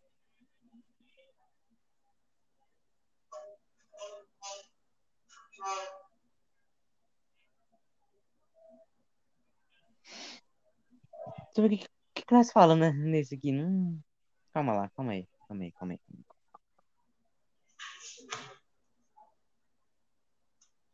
Como é que é o nome? Monarquia. Sou eu agora, né? Não, esse aqui sou eu que inicio. Ah, sim. Ah, eu inicio um, você termina. Você inicia, eu termino. E depois eu inicio de novo. Uhum. Tá. Agora vamos para a segunda fase, é, que foi a monarquia constitucional de 1791 a 1792. É... Já tá. Bom, deixa eu começar, pode deixar que eu comece, tá lá. Não, pô, deixa eu começar. Tá. A promulgação. O que é promulgação? Não, se quiser, eu posso começar tranquilamente. Não, vamos falar, tipo assim, vamos. Eu vou, eu, tipo assim, quando eu vou lendo, eu vou trocar umas palavras. Não, não, eu? Eu quero adaptar só rapidão aqui. Ok, deixa eu ler pra você, aí você leva. Aliás, você tem o número da Yasmin? Não, né? Uh-uh. Puta, que aí eu te mandava o print do bagulho aqui. Ó, tá bom, Ian. Esse aí você inicia, pode ser? Pode ser. É, retoma, retoma aí que você disse que a gente ia começar. Tá. É, agora nós vamos para a segunda fase, que foi a monarquia, é, monarquia constitucional 1791 a 1792. Exato. Bom, em 1791, depois da elaboração da Carta Constitucional, é, a França virou uma monarquia constitucional que era dominada pela burguesia. E eles conseguiram. E aí, os- um dos pontos principais, né? Vários teve vários. Mas um deles eram a igualdade jurídica de todos os cidadãos franceses. É, a, comple- a completa liberdade de produção e de comércio e proibição das greves tra- dos trabalhadores liberdade de crença religiosa e Estado e separação entre Estado e religião e divisão do Estado em três poderes, no caso, legislativo, executivo e judiciário. Ou seja, eles as podia dar por terminada. Eles alcançaram muita coisa com a revolução. Então, aqui ela já entre aspas podia ter terminado. É, exato, exato. Mas, por outro lado, a força que, é, que o processo revolucionário francês ganhava passou a preocupar vários monarcas europeus. Por quê? Tá vendo? Os exércitos, o exército francês correu por causa da, do povo. Então a situação estava muito crítica. É, os eu- europeus estavam preocupados e é, organizaram uma contra-revolução, temerosos de uma possível jada. Jada?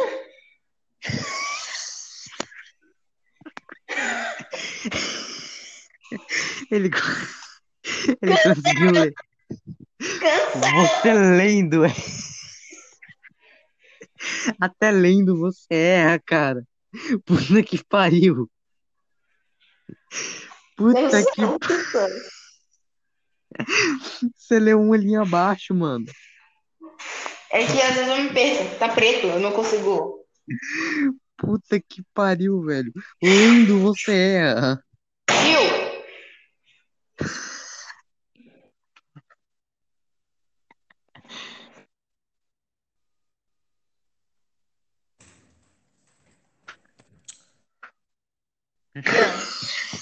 Oi.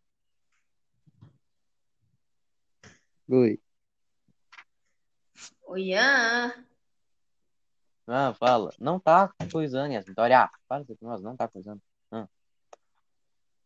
Fala. Ian. Não tá coisando, Yasmin Vitória. Meu Deus, não tá carregando. Não vai, não, vai encher esse negócio de trem. Fala, Peraí. fala. Ai, deixa a porta aberta.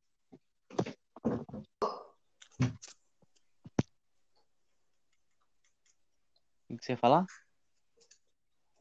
Não. Fala, o que você ia falar?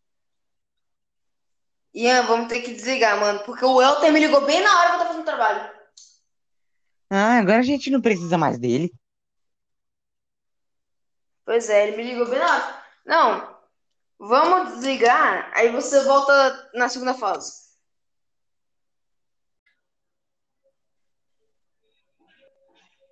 Não, pera aí. Você sai porque o Elton te chama, eu achando que ele vai ajudar a gente, a gente saiu por nada. É que eu fui digi- digitalizar o trabalho dele no Word. Geografia. Meu Deus, velho, meu Deus, velho. Pois é. né? Você vai dormir. desculpa lá, falando que não sabia, eu tava falando com raiva. Você vai dormir nove horas, velho. Eu durmo 10 meia. Poxa, você dorme nove. Não. Ah, vai tomar. A Gabi tá rindo da gente, nós se fudendo aqui. E como é que, como é que ela sabe? Falei. Tá, vamos lá, vamos lá. Vou ter que explicar essa caralha toda de novo. Oh, meu Deus do céu. Não, você tá, só tem que explicar a sua parte, porque eu já expliquei. Ah, você... fala que você salvou. Não salvou porque ela me ligou na hora. Nossa, mano. Nossa, velho. Você explica que. Tá. Depois você explica que o bagulho teve. Que isso? Não, eu vou ler por outro lado. Você fala de novo o que você disse. Eu vou ler a monarquia. Vou ler a monarquia constitucional, né? Isso. Os primeiro e segundo parágrafo que você resumiu. Posso? Calma, eu tô tentando achar o bagulho. A outra tá falando, mano. Tá gravando? Óbvio. Sim. Ah, mano. Te odeio, velho. Você podia ter pegado outro tema tão mais fácil.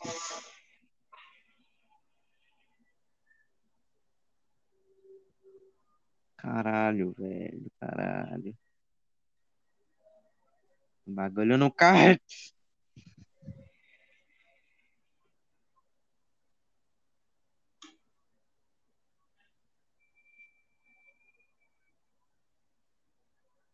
Nossa, mano. Tô triste já. Eu também tô. Vamos. Pera, que elaboração da carta constitucional? Que porra é essa? Após a elaboração da carta. Você falou isso? Você não falou isso. Foda-se também. Era? Foda-se, foda-se. Posso falar então? Tá. É na segunda fase? Monarquia constitucional. Uhum. Tá. 3, 2, 1. Bom, então agora, depois da primeira fase, vamos para a segunda. Monarquia Constitucional, 1791 e 1792. Exato. Bom, em 1791, a França se tornou uma monarquia constitucional, que foi o resultado do, do final dos trabalhos da Assembleia Nacional. E ela, dominada pela burguesia, ela atingiu vários pontos que eles realmente queriam atingir, que era a igualdade jurídica de todos os cidadãos, é, divisão do Estado em três poderes, né, no caso legislativo, executivo e judiciário, e a liberdade de crença religiosa e a separação entre Estado e religião. Então, eles é, conquistaram muita coisa, assim. Eu, pelo menos, Sim, assim, sim. pelo que eu vi, eles conquistaram muita coisa já podia, entre aspas, ter acabado. Mas nada são flores, né, minha amiga? É, são flores. Mas, pelo outro lado, a força que o processo revolucionário francês ganhava passou a preocupar é, vários monarcas europeus. Então a coisa estava muito tensa. E esses monarcas europeus, eles é, fizeram, organizaram uma contra-revolução.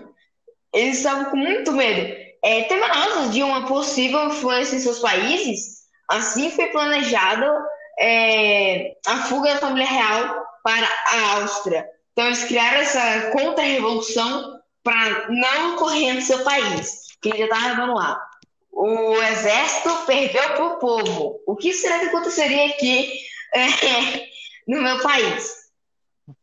Ah, vamos lá.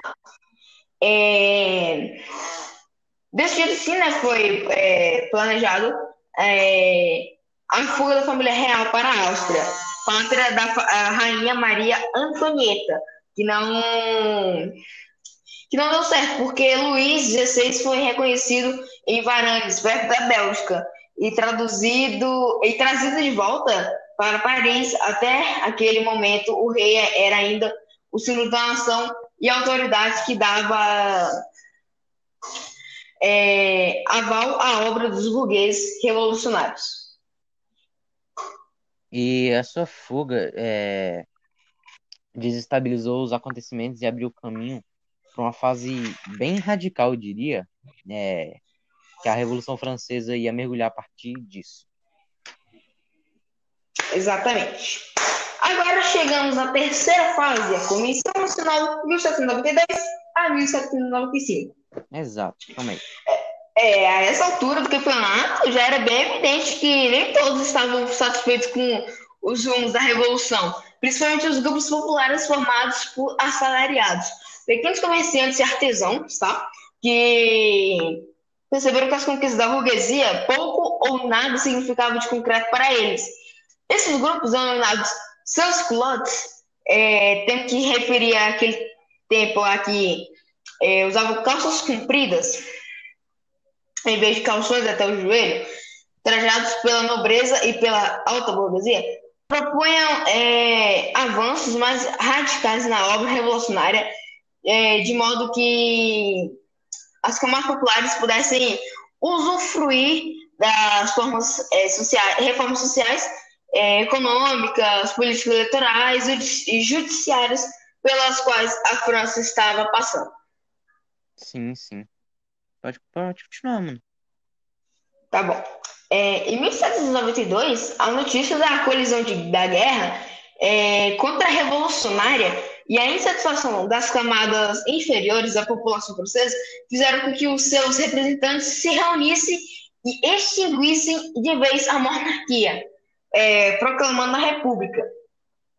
A Constituição de 1791 foi revogada, o rei foi preso e foi eleita uma nova Assembleia, a Comissão Nacional, que passou a dirigir a França. O rei foi preso, né? Sim, sim, pode Eu ler. quero ler o bagulho lá da, da traição dele lá, que ele foi morto. Saca? Hum. Pode ler, mano, esses dois parágrafos. Uhum. Quais esses dois? É, o- a Revolução entrou e- muito cedo. Esses dois últimos aqui, sem ser os jaro, jaro, jacobinos e girondinos, né? Você pode ler Girodinos, que eu leio Jacobinos e Pântano. Bom, a, revolu a revolução entrou na terceira fase, que foi dirigida pelos representantes das classes inferiores, que estavam insatisfeitos com a revolução feita até aquele momento pela burguesia e para a burguesia. E muito cedo, a convenção é, virou palco de disputa política entre os deputados que a compunham, que eram os girondinos, que eram representantes da burguesia comercial e industrial, representantes da República.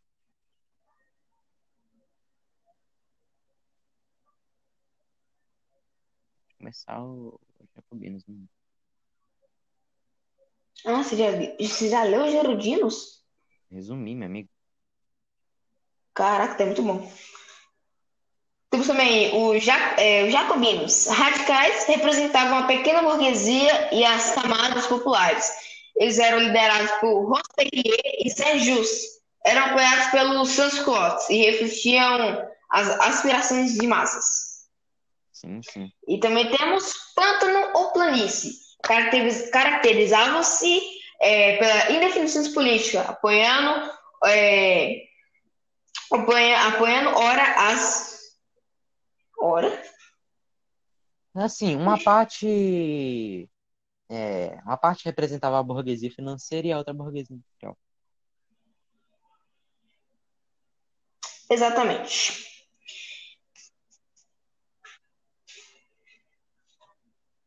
Agora o que que a gente vê?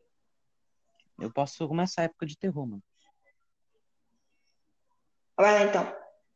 Calma aí, calma aí, calma aí. Que aí já vai começar a execução do rei já. Calma aí, deixa eu ler com atenção aqui. Caralho, ou seja, o povo tá revoltadaço, tá indo, tá ligado? É, o, cara, o, o povo tá conseguindo o que eles querem, né, mano? É, mas eu diria que não é o jeito certo, mas beleza. Não tinha outro jeito, né, tá ligado? Exato, não tinha feito. Calma aí, deixa eu só salvar isso aqui pra eu não perder. Que eu. Ah, tá, tipo, o que que esse moleque tá fazendo? É, mano. Ah, velho, eu tô achando que eu tô indo muito ruim nesse podcast. É, então, eu tô tentando não ler.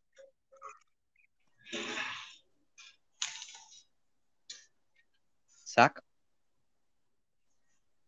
Uhum. Tá, depois eu pesquiso. Ah, eu tô lendo de outro site, foda-se. É que eu só tenho um livro como fonte, mas a gente pode falar que ambos usamos fontes diferentes para trazer mais informação. Sim, sim. Resumo.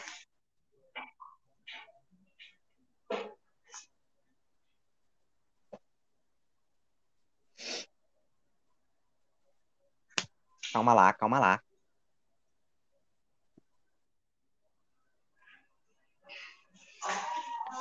Caralho, eu não sabia.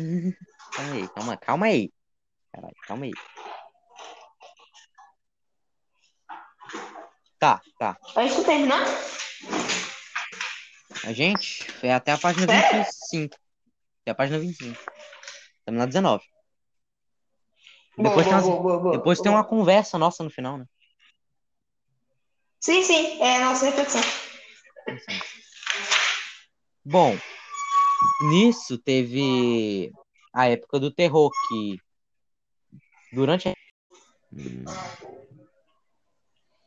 Não tem mais sentido, não tem mais. No bagulho. Exato, exato. Só vamos logo ler, vamos. Ah, tá, cadê? Não vou ler. Eu quero que esse sofrimento acabe logo. Vai. Tá. Fala aí o que, que, eu, que, que eu ia apresentar, que, que eu vou falar mesmo? A época do terror. Tá, mas você já falou sobre o sobre os planícies lá? Uhum. Tá. Bom, em 1792 é, começou o período do terror, que foi é, um momento ali da Revolução Francesa que foi quando os jacobinos, que era a classe composta basicamente pelo extrato mais baixo da burguesia, é, tiveram o controle da Revolução Francesa. E eles, tipo, esse período recebeu esse nome porque os jacobinos promoveram o terror do Estado e executaram, por meio da guilhotina, centenas de, é, entre aspas, inimigos do povo francês. E de modo que o medo foi um sentimento generalizado entre várias camadas da burguesia, a antiga monarquia. Então foi um período bem, bem, bem. Assim, eu Bem ficaria tenso, assim. Não, Deixaram qualquer um com medo ali, não é mesmo? Exato, exato. Assim, é. Bom, Ah, deixa, na eu só, le- só deixa eu lembrar um negócio aqui que a gente esqueceu de falar. A gente tá, é, a gente tá tendo que fazer isso aqui, tipo, a gente tá tentando andar um pouco rápido pra não ficar muito grande. Exato, exato. É, na prática, o terror significou para a França a instalação ditatorial, no qual as liberdades foram suspensas em nome da Revolução. O governo jacobino dirigiu o país por meio de por meio do Comitê é, de Salvação Pública, responsável pela administração e pela defesa externa do país. E por meio do comitê, é,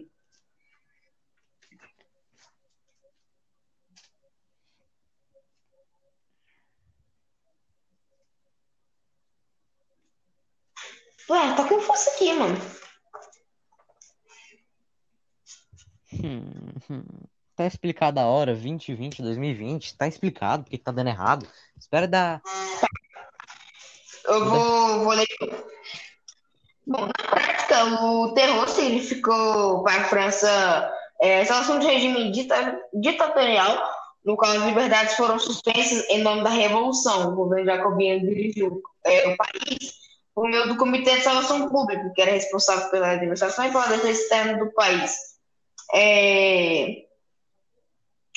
O cuidador da segurança interna e do Tribunal Revolucionário que julgava os opositores à Revolução. Eu não vou essa parte aqui, não. Corta mais daí. Eu não vou isso aqui, não. Eu vou ler embaixo. Calma aí. Bom, da violência é, instaurada nessa época, foi tomada também uma série de medidas revolucionárias que atendiam aos interesses das classes mais populares, como a realização da reforma agrária em terras de nobreza, a abolição da escravidão nas colônias francesas, a, a decretação é, da lei do máximo, é, estabelecendo o tabelamento de preços dos cereais e dos trigos de primeira necessidade, é, decretação do lei máximo geral, é, estendendo o, o tabelamento de todos os produtos e fixando os salários. A implantação do, é, da obrigatoriedade é, do ensino fundamental gratuito e a promulgação da Constituição de 1793, de caráter popular, inspirada nas é, ideias democráticas de Rousseau. Ô, Arthur. Opa. Outro negócio que eu... Eita. Outro negócio que eu esqueci de falar foi que no início dos massacres e perseguições contra o Brasil Alto Clero, é, foi combinada a decapitação do Luiz, Luiz XVI, 16, né? Ah, é, sim, Luiz XVI. Porque Fato ele foi importante. considerado culpado de alta traição contra os interesses nacionais. É. Então... História linda, né? Pois é, mano. É. Um final muito feliz. Uma história maravilhosa. Exato. Tá aqui.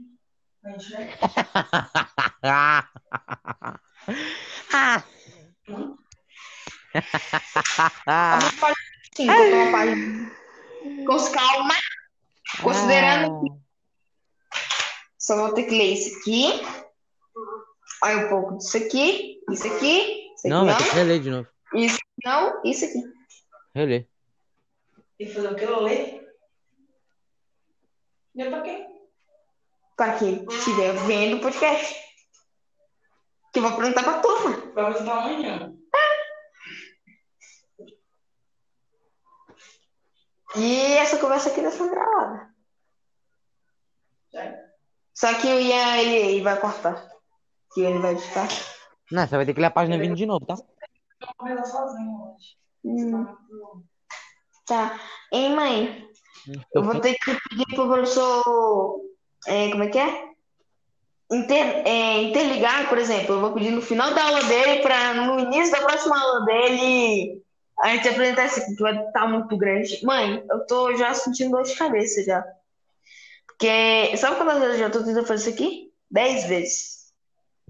A internet cai, o Ian cai, não conecta e não salva. Só hoje. Não é da última hora. Eu tô fazendo isso aí há dias. Tá.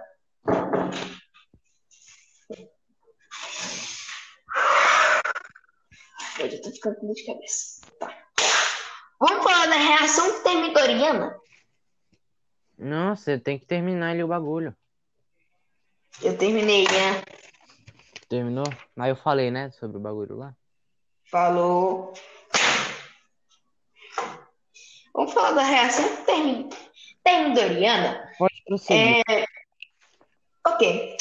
As perseguições políticas e as execuções sumárias provocaram o desente- desentendimento entre os próprios revolucionários jacobinos, que eh, já se dividiram em dois grupos e por isso enfraqueciam-se. Havia um grupo radical que defendia a intensificação da violência e, em consequência, o terror, e outro que defendia o fim do terror. Além disso, os jacobinos foram perdendo o apoio das massas populares, pois sua situação continuava muito difícil. Sim, sim, mano. Ainda tentou impor sua liderança a reforçar e reforçar o terror. É, ordenou o assassinato de jacobinos contrários aos é, excessos do radicalismo é, revolucionário, mas acabou é, se isolando no poder. É. Então, é, de fragilidade do governo jacobino é cada vez mais popular, o impopular, no caso, seus opositores, liderados pelos girodinos, organizaram um golpe contra-revolucionário que culminou na prisão e na execução de Robespierre eh, e de seu partidário. Ah, deixa eu explicar um negócio que eu não expliquei quando eu tava falando sobre a época do terror. É que enquanto tava, enquanto a França estava passando pela época do terror, foi declarado, foi declarada uma nova guerra à França pela Inglaterra e por uns outros reinos que formaram a primeira coligação. E esses países se opuseram à execução do rei. Saca? E. Sim, sim. Peraí, o que eu ia falar mesmo?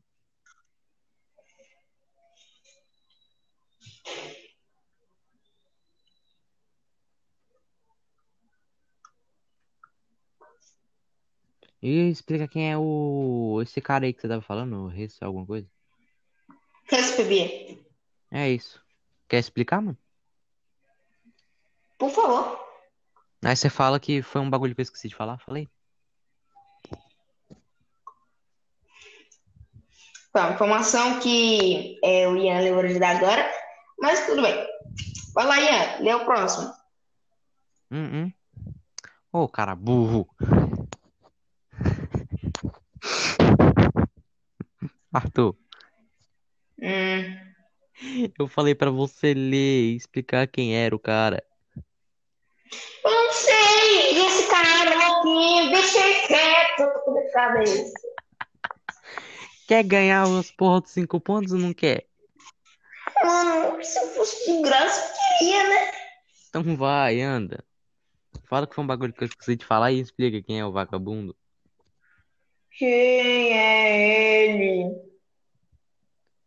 Procura? Ai, palhaçada.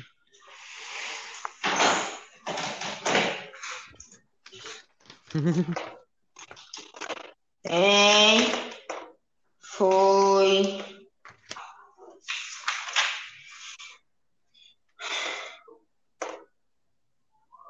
Robespierre?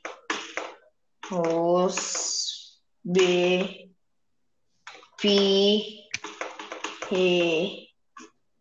na Revolução Francesa. Foi um dos que já pediram condenação de Jesus, que fez nada, injusto, Robespierre, criou um comitê. Revolução foi instaurado, regime, grande terror. Não, eu explico essa merda.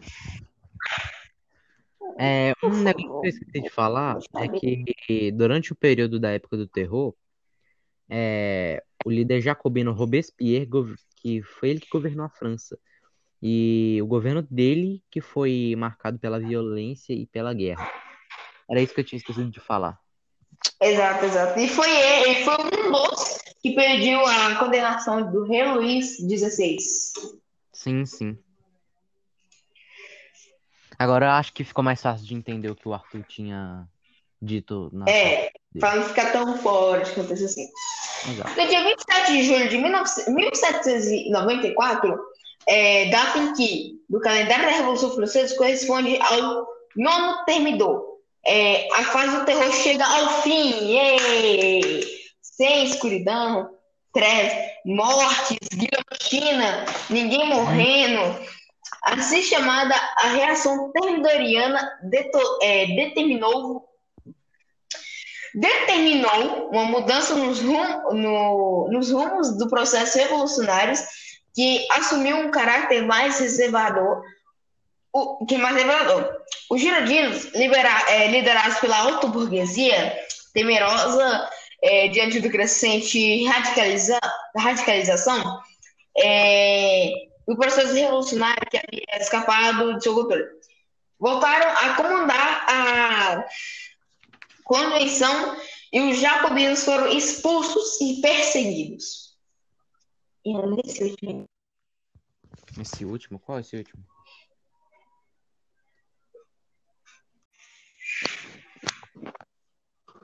Salvou. Salvou. Salvou. Ele salva, ele salva, ele salva. Quero ver tu achar meio tanto erro. Eu vou te mandar tudo. Você tá de sacanagem. Não, você vai achar o certo. Você vai mandar o certo. Quem tá caindo é você, não sou eu.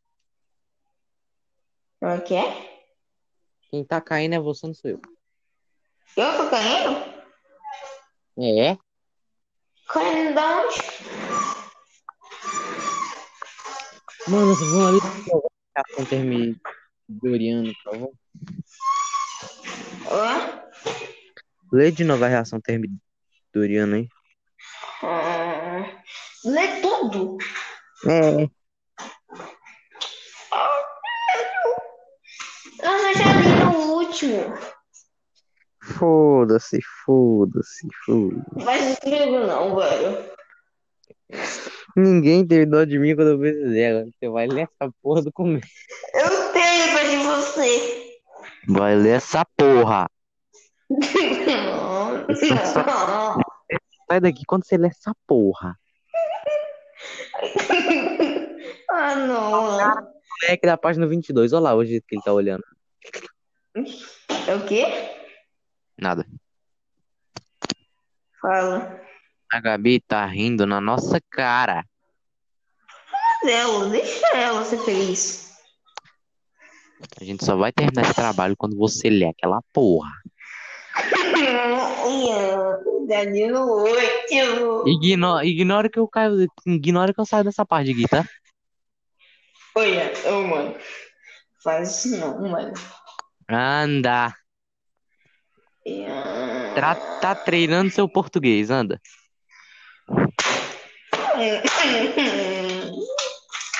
Ah. Vamos falar da reação termidoriana. As perseguições políticas e as execuções sumárias provocaram o desentendimento entre os próprios revolucionários jacobinos, que dividir, eh, se dividiram em dois grupos e por isso enfraqueceu. Eh, havia dois grupos: o radical, que defendia a intensificação da violência e a consequência do terror. É, o outro defendia é, o fim do terror. Além disso, os jacobinos foram perdendo apoio. que Você tá rindo de fundo!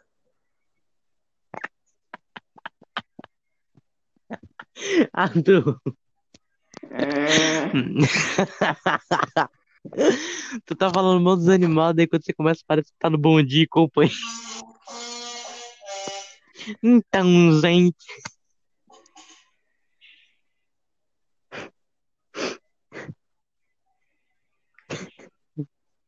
eu tô rindo. Ah, é daqui pior, meu amigo. Eu tô rindo. É daqui pra pior, meu chapa. Eu estou rindo. Tá. Eu estava quase terminando.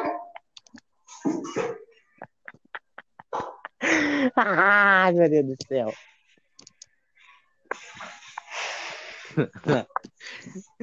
Ai, velho.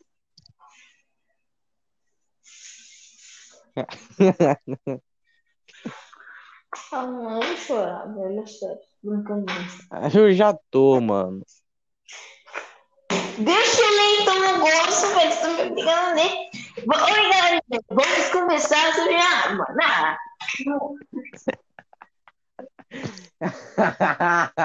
Meu Deus do céu. Você não vai parar de rir agora e vai ficar sério. Vou tentar. Ah, então se você fracassar, você não é meu irmão. Como gosto.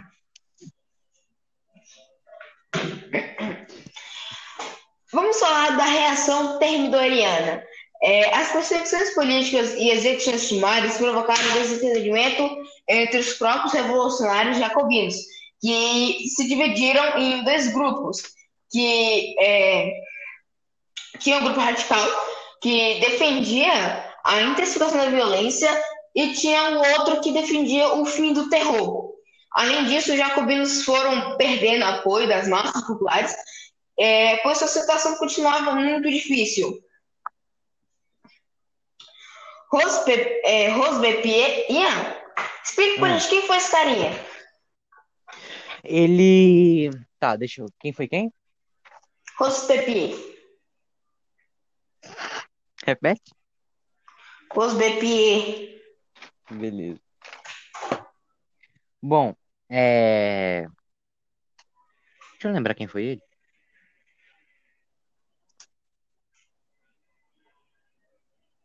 Quem foi ele? Não lembro. Ah, lembrei, tá. Beleza. Quem foi o Rosbepier, né?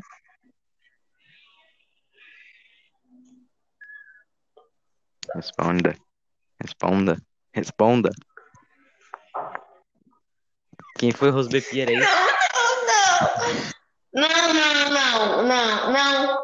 Quem foi o Zé do Pagodinho, pô. Vai ter que ler tudo de novo, sério. Mano, vamos ler logo isso aqui rápido, não tô nem aí. Tá, rápido agora. Sem zoeira, rápido, o objetivo. Você tem que explicar quem foi o Robespierre.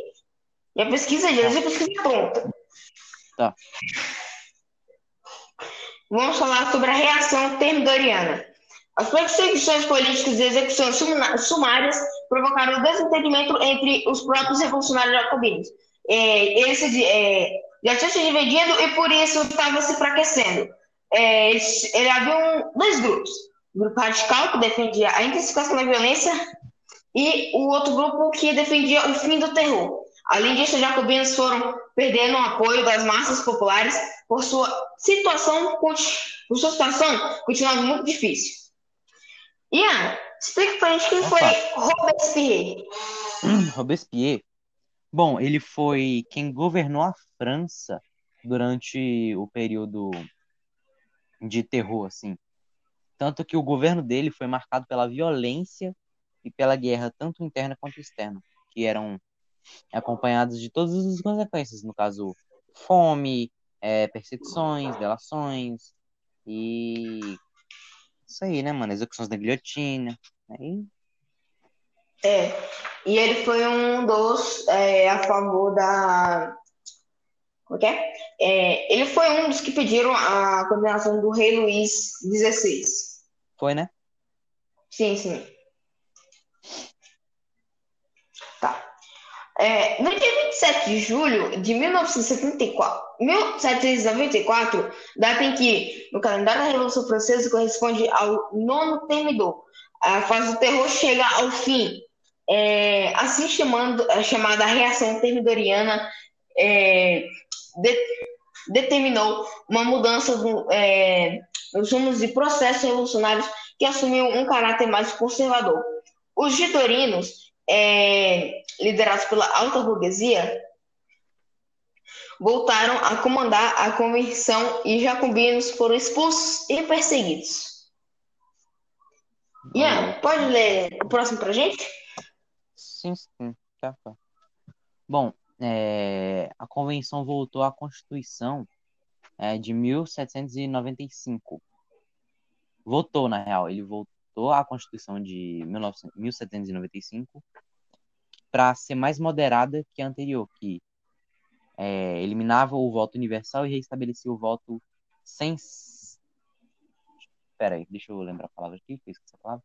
Sem citário, se não me engano, para impedir a participação política das camadas populares.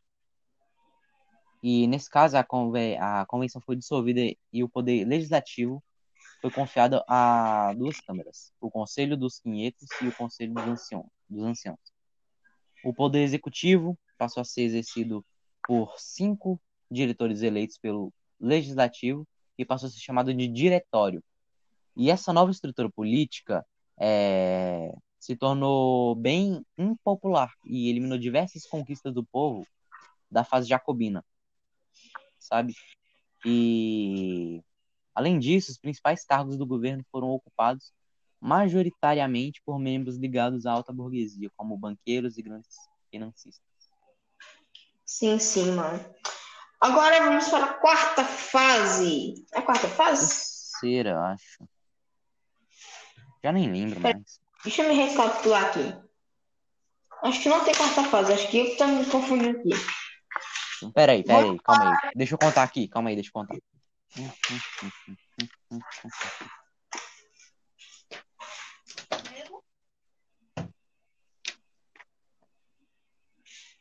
Foram três.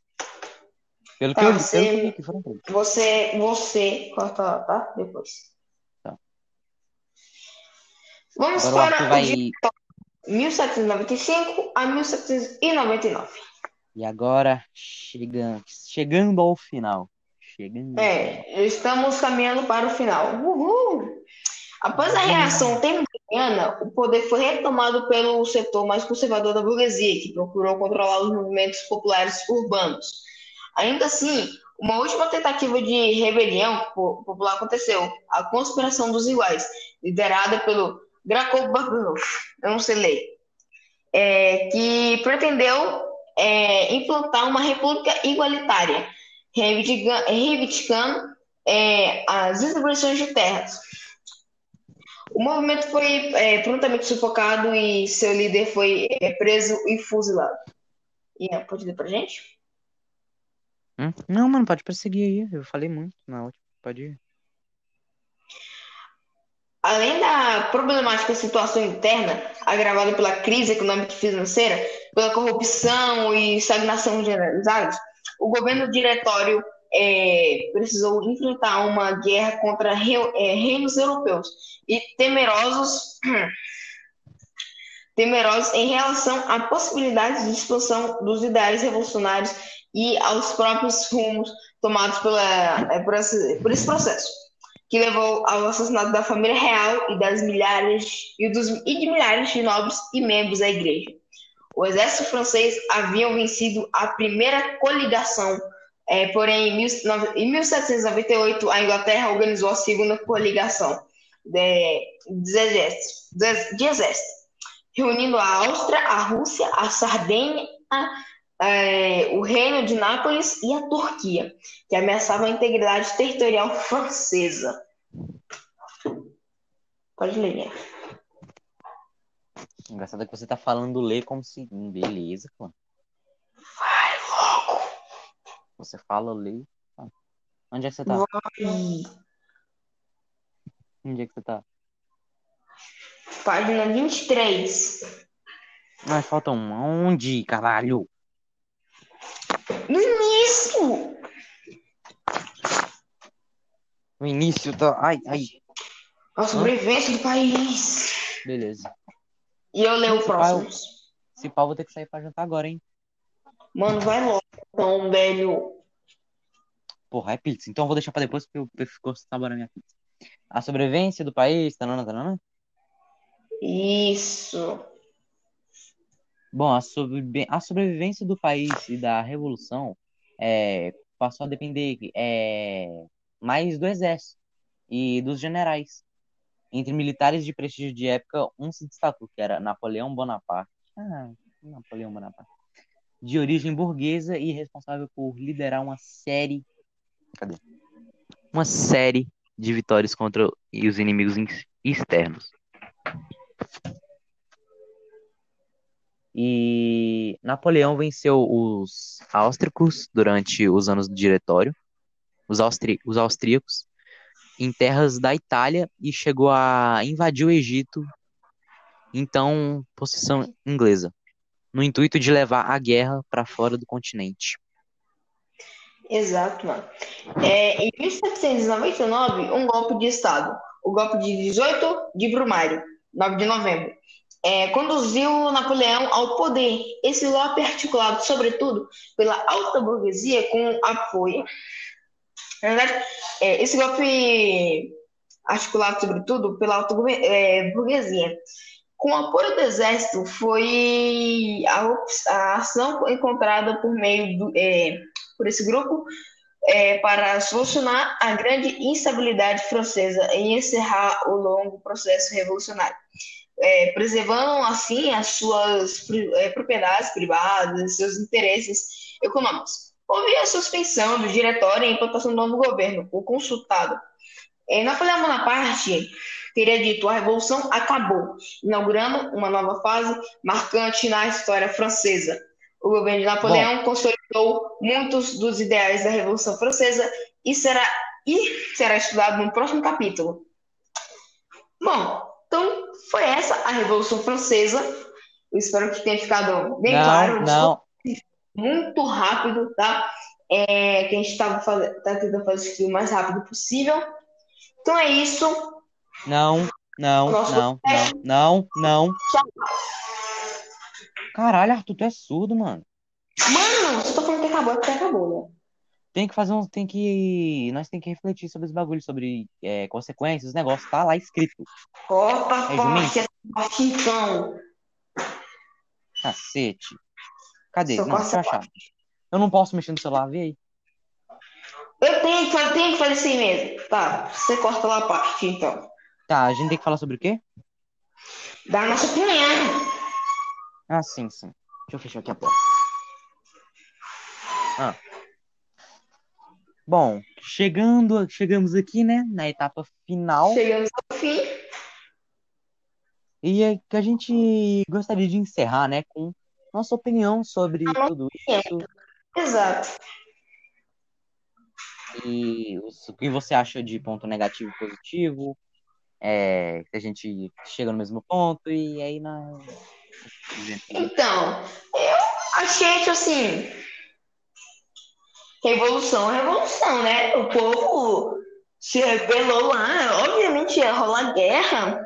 E uma parte que eu achei bem marcante foi a quando a queda de Bastia. Porque sim, sim.